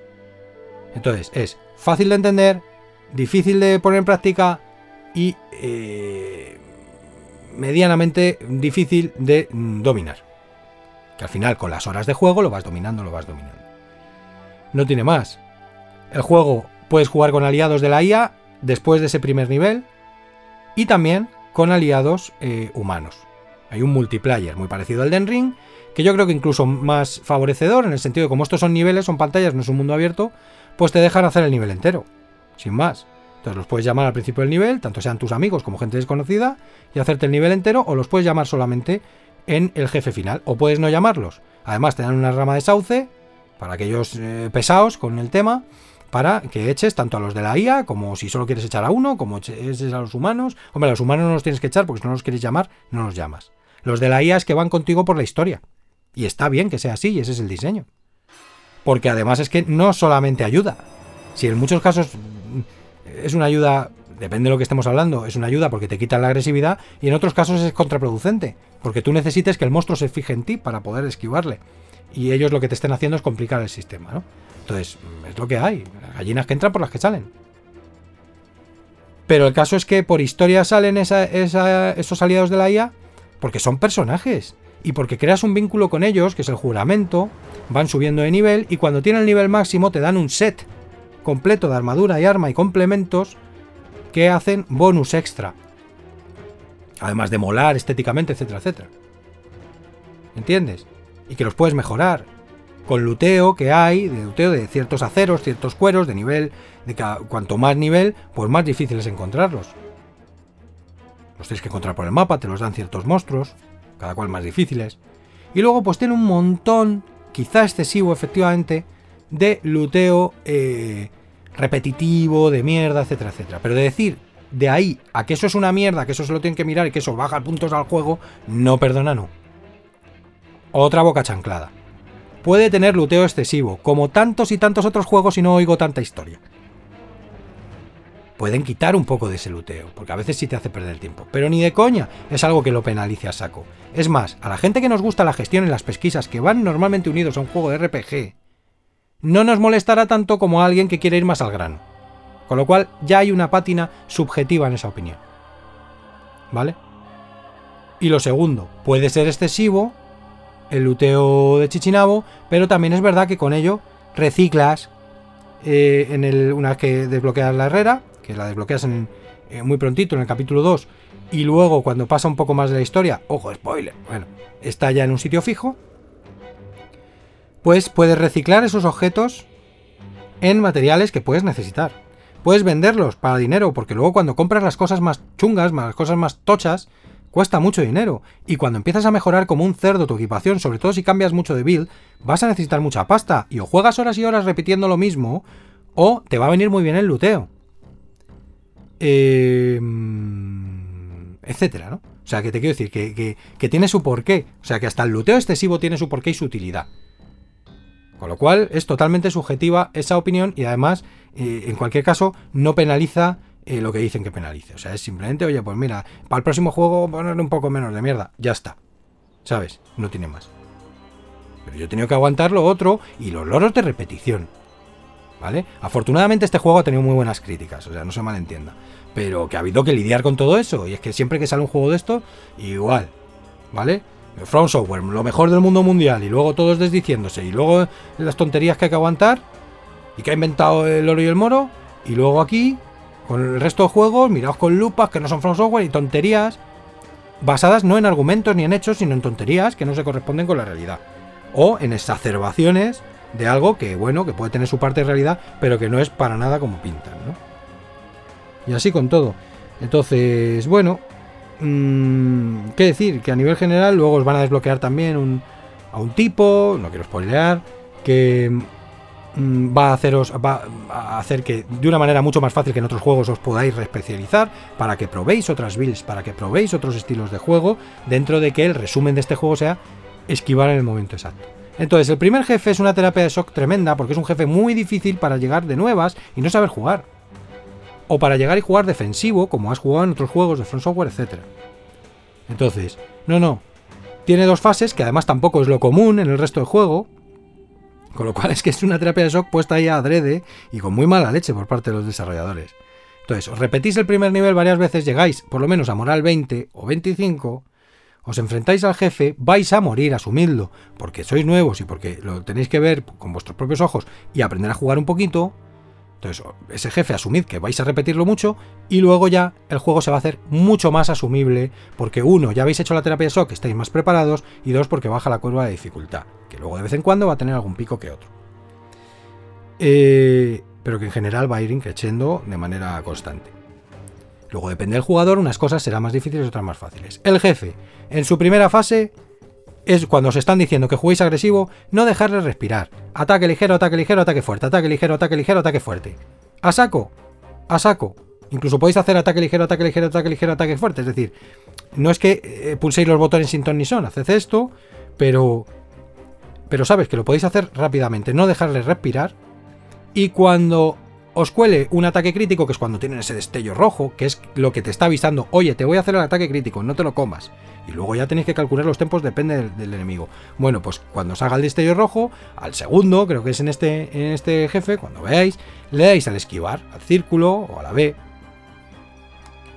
Y entonces, si es que no le dejáis tupi, le vais a subir la barra de espíritu hasta que le dejéis tupi. Y ya está. Normalmente creo que el primer jefe se queda tupi siempre porque encima de que le estáis dando de, leche sin dejarle respirar, eso también le sube la barra. Entonces cuando esquiváis a tiempo, que sube muchísimo la barra, que va a ser el secreto de todos los demás jefes, pues ya directamente se le llena del todo y se queda tupi. Y entonces le dais ataque fuerte, cuando tiene el circulín rojo en medio, eh, le hacéis el ataque fuerte y le hacéis un fatality que le va a quitar un montón de vida. Y así os pasáis la primera fase con la nariz, lo que os va a permitir que os la paséis más veces y podáis entrenar más la segunda fase que es más complicada, porque sois novatos y porque es más complicada.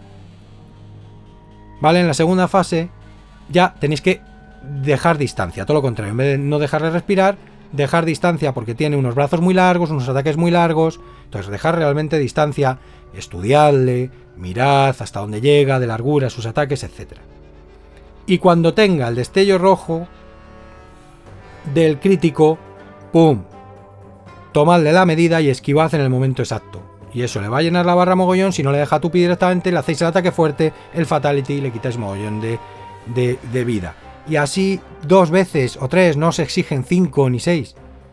Dos o tres veces, porque además cuando llega la mitad de vida, podéis, si queréis o no, em, usar una movida que ya lo mata. ¿Vale? Por, por tema de juego, por lore de juego, por trasfondo. Con lo cual, la otra mitad de la vida no la tenéis ni que quitar. ¿Vale? Eh, me permito este spoiler porque va a haber mucha desesperación en este, en este jefe. Y mucho abandono. Este juego no es para mí, tal. No, nada más fácil que pasarse. Si es que estos juegos al final son fáciles. ¿Entiendes? O sea, ya está. Entonces, la primera fase del jefe os está diciendo jugar agresivo, no dejéis respirar a los enemigos si podéis, si es este tipo de enemigo, esquivad, eso sí, el crítico en el momento justo para dejarle tupe y hacerle fatalities y os lo cargáis. Y la segunda fase os está diciendo, eh, hay enemigos que tenéis que calcular un poco más, dejar distancia, pegarle un dos tortazos, como habéis aprendido a jugar este tipo de juegos, a los juegos tipo Front Software, a los juegos de eh, tipo Team Ninja, y tal, pero sobre todo fundamental, inclusive de lejos, esquivéis con otro tipo de cálculo el, en el momento justo eh, el ataque crítico del jefe. Y así le dejáis tupi y le hacéis fatalities. Y ya está. Y en este no os exigimos mucho, e incluso a la mitad de la vida podéis dar eh, a un amuleto y cargaros. Y si no, y, le habéis y si le habéis cogido el gusto, pues seguid hasta el final. Eso es lo que os dice la terapia de shock y el primer jefe. Claro, si no lo sabes, eres el horror. ¿Entiendes? Y el primer mapa corto os está diciendo, repetíos los mapas si hace falta para coger todas las banderas. Hay un subjefe, un subjefe escondido que mucha gente que va como pollo sin cabeza pues no lo, no lo encuentra. Eh, encontrar los coleccionables y hay sobre todo ir con moral 20. Porque si vais con menos, pues os van a curtir el lomo. ¿Vale? O 20 o 25. Y es lo que os dicen en un nivel corto, asumible. ¿Vale? Y tal. Como veis, está hecho a posta. Puede gustar más, puede gustar menos. A partir de ahí luego ya eh, el juego tiene una curva de dificultad mucho más asumible, salís de ese jefe ya con el éxito de haberlo conseguido, eh, también un poco cabreados, pero vais a ver que luego el juego es amable y os va dando, os va dando, os va dando, os desbloquea la herrera, os va dando, os va dando, ¿vale? Y tal, y luego os volveréis a encallar en tal jefe o en tal, o en tal pantalla. Si ocurre eso, a partir de ahí, porque claro, el problema del principio es que no puedes llamar a nadie, pero a partir de ahí, si ocurre eso, pues el juego, como tantos otros juegos, y no pasa nada de que nadie os diga lo que tenéis que hacer o no, que lo que tenéis que hacer es divertiros, ser hábiles y divertiros, pues... Em, o con bien con la ayuda de la IA o bien en multiplayer, pues oye, donde os habéis encallado, si lo habéis repetido ya muchas veces está entrando ya la frustración, o tenéis prisa, pues lo usáis. Y si queréis el reto, pues os encalláis hasta que, hasta que lo saquéis. Cada uno como le dé la gana. ¿Vale? Y el juego, todo lo que pone a disposición es porque el diseño es así para jugar así. Y bien hecho está, en este juego, en los de Front Software y en todos.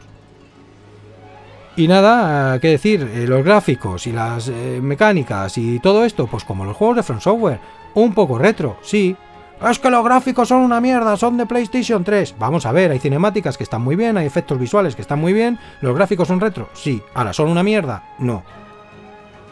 Tienen un, rollo artístico que si te gustan los tres reinos y lo chino y no sé qué, pues se deja ver. Ahora, ¿son una mierda para ser de 2023? Sí, pero entonces penalizamos todo. Penalicemos el Den Ring incluido también, ¿eh? Me explico. Y se le dieron 9 y 10, ¿eh? Se le dieron 9 y 10. Entonces, por favor, por favor. ¿Sabes? Se le puede exigir a Team Ninja que vayan trayendo y a la gente que hace este tipo de juegos que dejen de, de, empezando por Front Software, de tener los gráficos de Play 3, Play 4, tal, tal. Sí, pero tampoco el juego te vende eso. Y encima tiene un arte que, oye, se deja ver. Y unas cinemáticas que, oye, podrían estar mejor, pero se dejan ver también. Y una historia que podría estar mejor, pero cumple.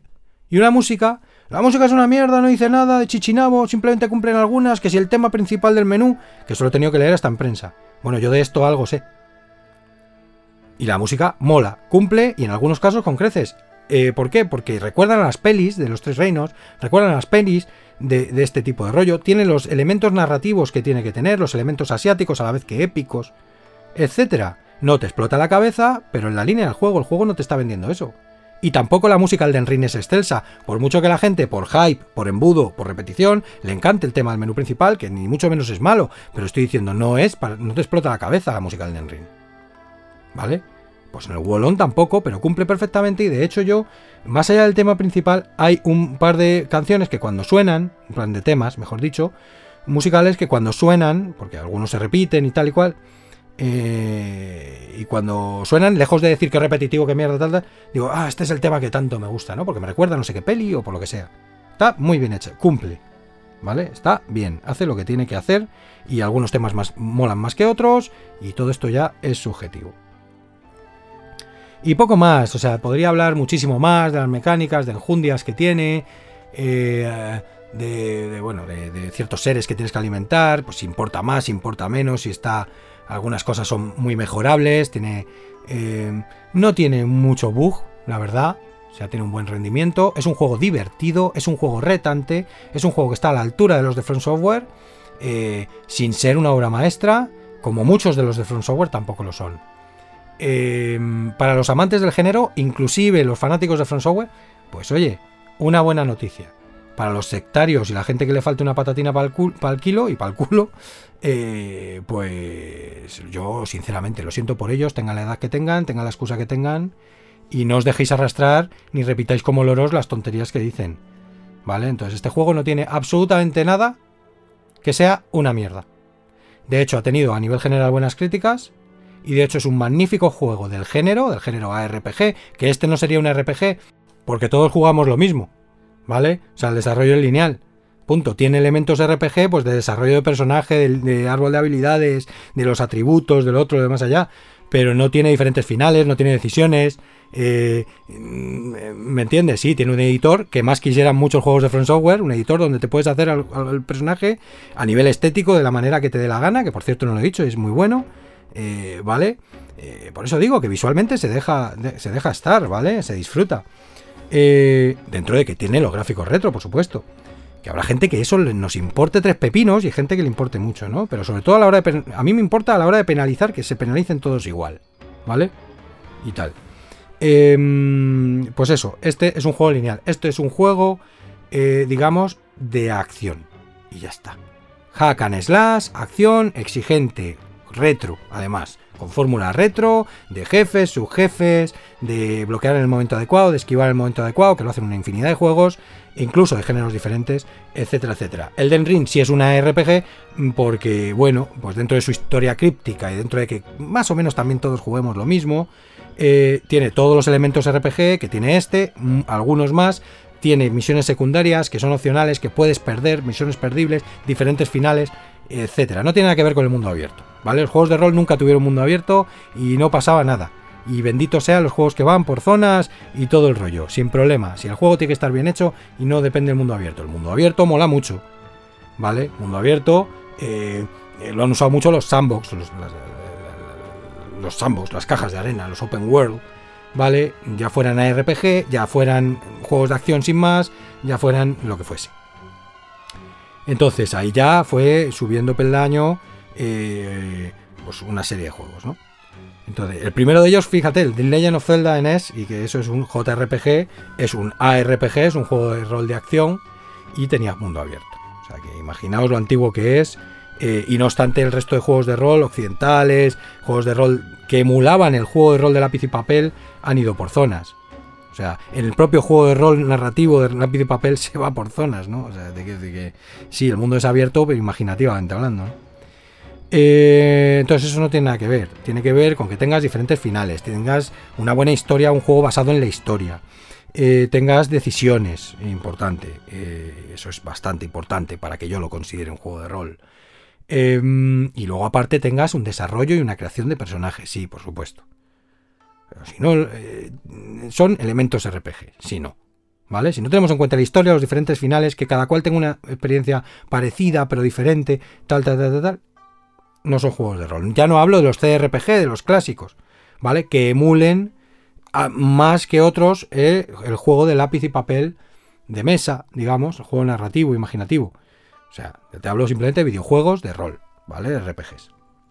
Entonces este no lo es, este es un hack and slash como lo son los Dark Souls, etcétera, etcétera. Tienen elementos RPG, pero es una experiencia que todo el mundo, quitando la diferente build, la diferente configuración de personaje, todo el mundo va a hacer lo mismo porque va por zonas, va por pantallas y todos pasamos por los mismos jefes y las mismas cosas. Que en ese caso el del ring también tiene mucho de eso. Pero bueno, dentro ya de una RPG porque tiene misiones perdibles, misiones opcionales, mm, por lo tanto decisiones, aunque todo sea críptico, y diferentes jefes. Pues nada más, no hay necesidad de alargar este podcast, mm, tendría mucho más que deciros, mucho más análisis pormenorizado de tonterías que he oído, eh, podría seguir extendiéndome y hablar, mm, bueno, es que de hecho eh, lo sé mm, con hechos, ¿no? Que podría estar hablando horas y horas, eh, no solo de Wallon Fallen Dynasty, sino de todo este tipo de género, todo este tipo de juegos, de las tonterías de internet y demás, pero yo creo que, que bueno, que recomendado que hagáis lo que os he dicho con el primer nivel, el primer jefe, que mm, durará en torno a las 15, 20, 25 horas, dependiendo de cada uno y la enjundia que le quieras sacar, que es rejugable, que a quien os guste la temática de los tres reinos, que lo pongáis en chino, que eh, mm, aprovechéis para veros el acantilado rojo, que mm, lo juguéis cada cual como os dé la gana, con amigos, sin amigos, etcétera. Es un juego retante, es un juego divertido, es un juego a la vieja usanza, como los de siempre, de Team Ninja, de Front Software y de este tipo de, gente, y como literalmente eran los juegos antes, y, que lo tenéis en Game Pass. Nada más, eh, pasamos ya a la despedida y cierre.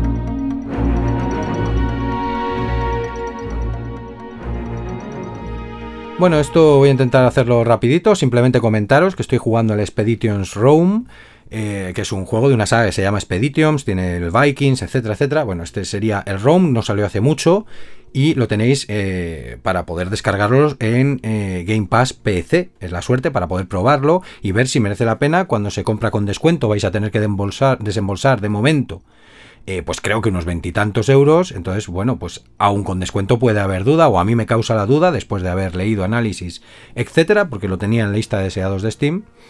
Y, estamos hablando de que yo soy público objetivo totalmente. A mí de momento me tienen. Llevo 5 horas y pico y me siguen teniendo. Evidentemente no estamos hablando de un AAA que te vaya a explotar la cabeza, ni del juego definitivo. Pero claro, por temática me tienen. Yo soy ávido lector de la historia antigua, de la historia de Roma. Ya os he dicho varias veces que la época de la historia antigua, la época de la ecúmene, es mi época favorita. Y... Y claro, pues por temática tengo muchísimos libros, etcétera, he dedicado muchos años a la historia de Roma además, y por temática me, encanta. Y por género también, porque es rol y con combate táctico, como si fuera una mezcla entre XCOM 2 o XCOM 1, vamos, entre el XCOM y eh, o cualquier juego de combate táctico, ¿vale? Que tampoco hace falta todo el rato nombrar al XCOM. Eh, y eh, un juego de rol de toda la vida, isométrico, etcétera, etcétera. Entonces, eh, pues evidentemente por todas esas facetas me tienen, los gráficos son pintones, no mm, eh, tampoco vende el juego eso y, por supuesto son mejorables, pero, pero son pintones, la música me está gustando, aunque tengo quejas del audio, hay que hacer las cosas más suaves, más moderadas, ¿vale? No puede haber cosas tan abruptas como hay, ¿vale? O sea, la música mola y el audio está bien, pero tiene cosas abruptas y tal. Entonces, a ver si el juego me da para darle un espacio en el podcast, para hablar del largo y tendido. Eso depende totalmente del juego. Como ya os digo siempre, lo más importante en una historia de rol es la historia y las decisiones y también me está gustando la interacción con los NPCs, las decisiones. Apunta maneras. De momento me he echado ya varias batallas, puedes interactuar con el terreno como en el Divinity. Em, tiene cosas interesantes, mm, cosas que no lo son tanto. Entonces, bueno, pues eh, a ver si le echo unas cuantas horas más o directamente me lo acabo, a ver si me gusta, a ver si me engancha, lo primero para pasármelo bien y lo segundo para poder eh, traerlo al podcast. A quien sí voy a traer al podcast, afortunadamente, es a, mi amigo Arriaz, eh, además conocedor, bien conocedor de la saga Elder Scrolls, para que hablemos en monográfico de The Elder Scrolls Online con un montón de información. Ya lo hemos grabado dos veces, pero a las dos veces ha estado gafado. La primera estuvo bien, pero teníamos muy poquita información, porque es un juego que cada semana lo jugamos mm, asiduamente, constantemente. Y eh, cada semana descubrimos cosas nuevas y un porrón y un porrón y claro, ese primer podcast, pues dijimos, no, vamos a hacerlo bien, en condiciones con más información y tal. Y lo grabamos recientemente y nos había quedado bien, pero por problemas técnicos se fue al garete. Así que lo tendremos que volver a grabar. Seguramente además tendremos más información todavía. Y, y tal. Y por lo demás, pues nada, iré picoteando, como siempre os digo, cuando tenéis varias plataformas y varios juegos, pues para el juego que os apetezca. Oye, pues ahora picoteo un poco de Far Cry 5, que le metieron recientemente una actualización eh, poniendo los 60 FPS, que antes tenías que hacer un recoveco para ponerlos y forzarlos, y ahora ya los tiene. Em, que ahora a ver si me termino tal juego. El otro día me terminé por fin el Marvel Ultimate Alliance, mm, eh, que, eh, Alliance 3 eh, de la Switch, que, hombre, lo podía haber terminado en cualquier momento, lo dejé ahí parado, bueno, pues por otros juegos, etcétera, etcétera, y porque es un juego recurrente, ¿vale? O sea, dentro de que te puedas acabar la historia, la historia tampoco es que lo flipes, y es un juego que de todas formas mm, quedan muchas misiones de estas repetibles y de estas eh, por hacer, mm, personajes que desbloquear y y personajes que subir de nivel porque eso es, bueno, pues no diré infinito, pero muy, muy, muy largo y, el juego, pues sinceramente tampoco da para tanto, ¿no? Es un juego recomendable para el que le guste en Marvel y sobre todo esa saga, la Marvel, Marvel Ultimate Alliance. Me sigue gustando más los de, los de Play 2, pero bueno, y, nada más, ahora con todo el hype de Daños and Dragons, pues sí que me apetece volver a dirigir una partida con la guaja, con su hermana eh, o con los jugadores que pueda tener aquí. Que dejamos una partida además a medias por allá por la pandemia. Y ahora, claro, tengo todo el hype de volver a dirigir porque, porque me encanta el rol de lápiz y papel y Daños and Dragons y bueno, esto os lo digo un poco para que os animéis. Yo no tengo tiempo ya de dónde sacar y ese es el problema. O sea, ya bastante que saco de las piedras para hacer este podcast, para jugar videojuegos, para eh, y tal. Entonces ya no hay tiempo material. Estoy grabando el álbum, estoy eh, haciendo cosas, las cosas de la vida. Y, ese es el problema. Pero bueno, en los huecos en los que puedes jugar un juego de mesa o tal, o hacer las sesiones en vez de 3-4 horas, pues hacerlas de 2. Eh, en vez de hacer una partida semanal, que es lo suyo, por lo menos, pues a lo mejor tiene que ser una partida mensual. Yo qué sé, siempre se puede llegar a alguna solución para sacar tiempo de donde no lo hay y jugar al rol de lápiz y papel. Y de esta manera sirva esto pues para animaros, para recomendároslo, porque claro, una de las cosas más difíciles del rol es tener un grupo consistente, tener una aventura consistente, tener tiempo, que nadie falle, eh, tener un buen máster, una buena aventura, etcétera. Entonces, bueno, eh, esto es lo, típico, ¿no? Sí se puede. pues vamos a intentarlo y a ver si ya traigo al podcast pues todos los episodios y, lo, o por lo menos el, gran episodio, lo más currado del mundo y con todas esas ideas que tengo del lápiz y papel gracias a eso. Mientras tanto, nada, recordaros arroba pero con mazmorra, en Twitter es donde más interactúo, eh, ahora va a haber muchos cambios en Twitter y no sé qué, pues bueno, al final no me leerá a nadie, pero bueno, a ver, que seguir no os cuesta nada ¿vale? Darle a seguir, ¿sabes? Y así os enteráis de descuentos, interactuamos, hablamos de juegos, etcétera. Y eh, sabéis cuando pongo un nuevo episodio del podcast o un streaming, etcétera, etcétera.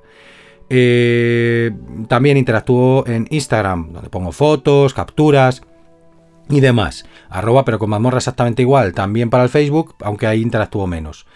Y, y nada, arroba pero con mamorra también en Twitch y en YouTube, para que cuando queréis ver streamings con voz o sin voz, de gameplays, etcétera, pues suscribíos a los canales eh, de Twitch y YouTube y por supuesto donde estéis escuchando este podcast en vuestra plataforma favorita de podcast, pues darle a suscribirse por lo mismo, porque no soy regular y no tengo ni idea de cuándo va a salir el siguiente episodio.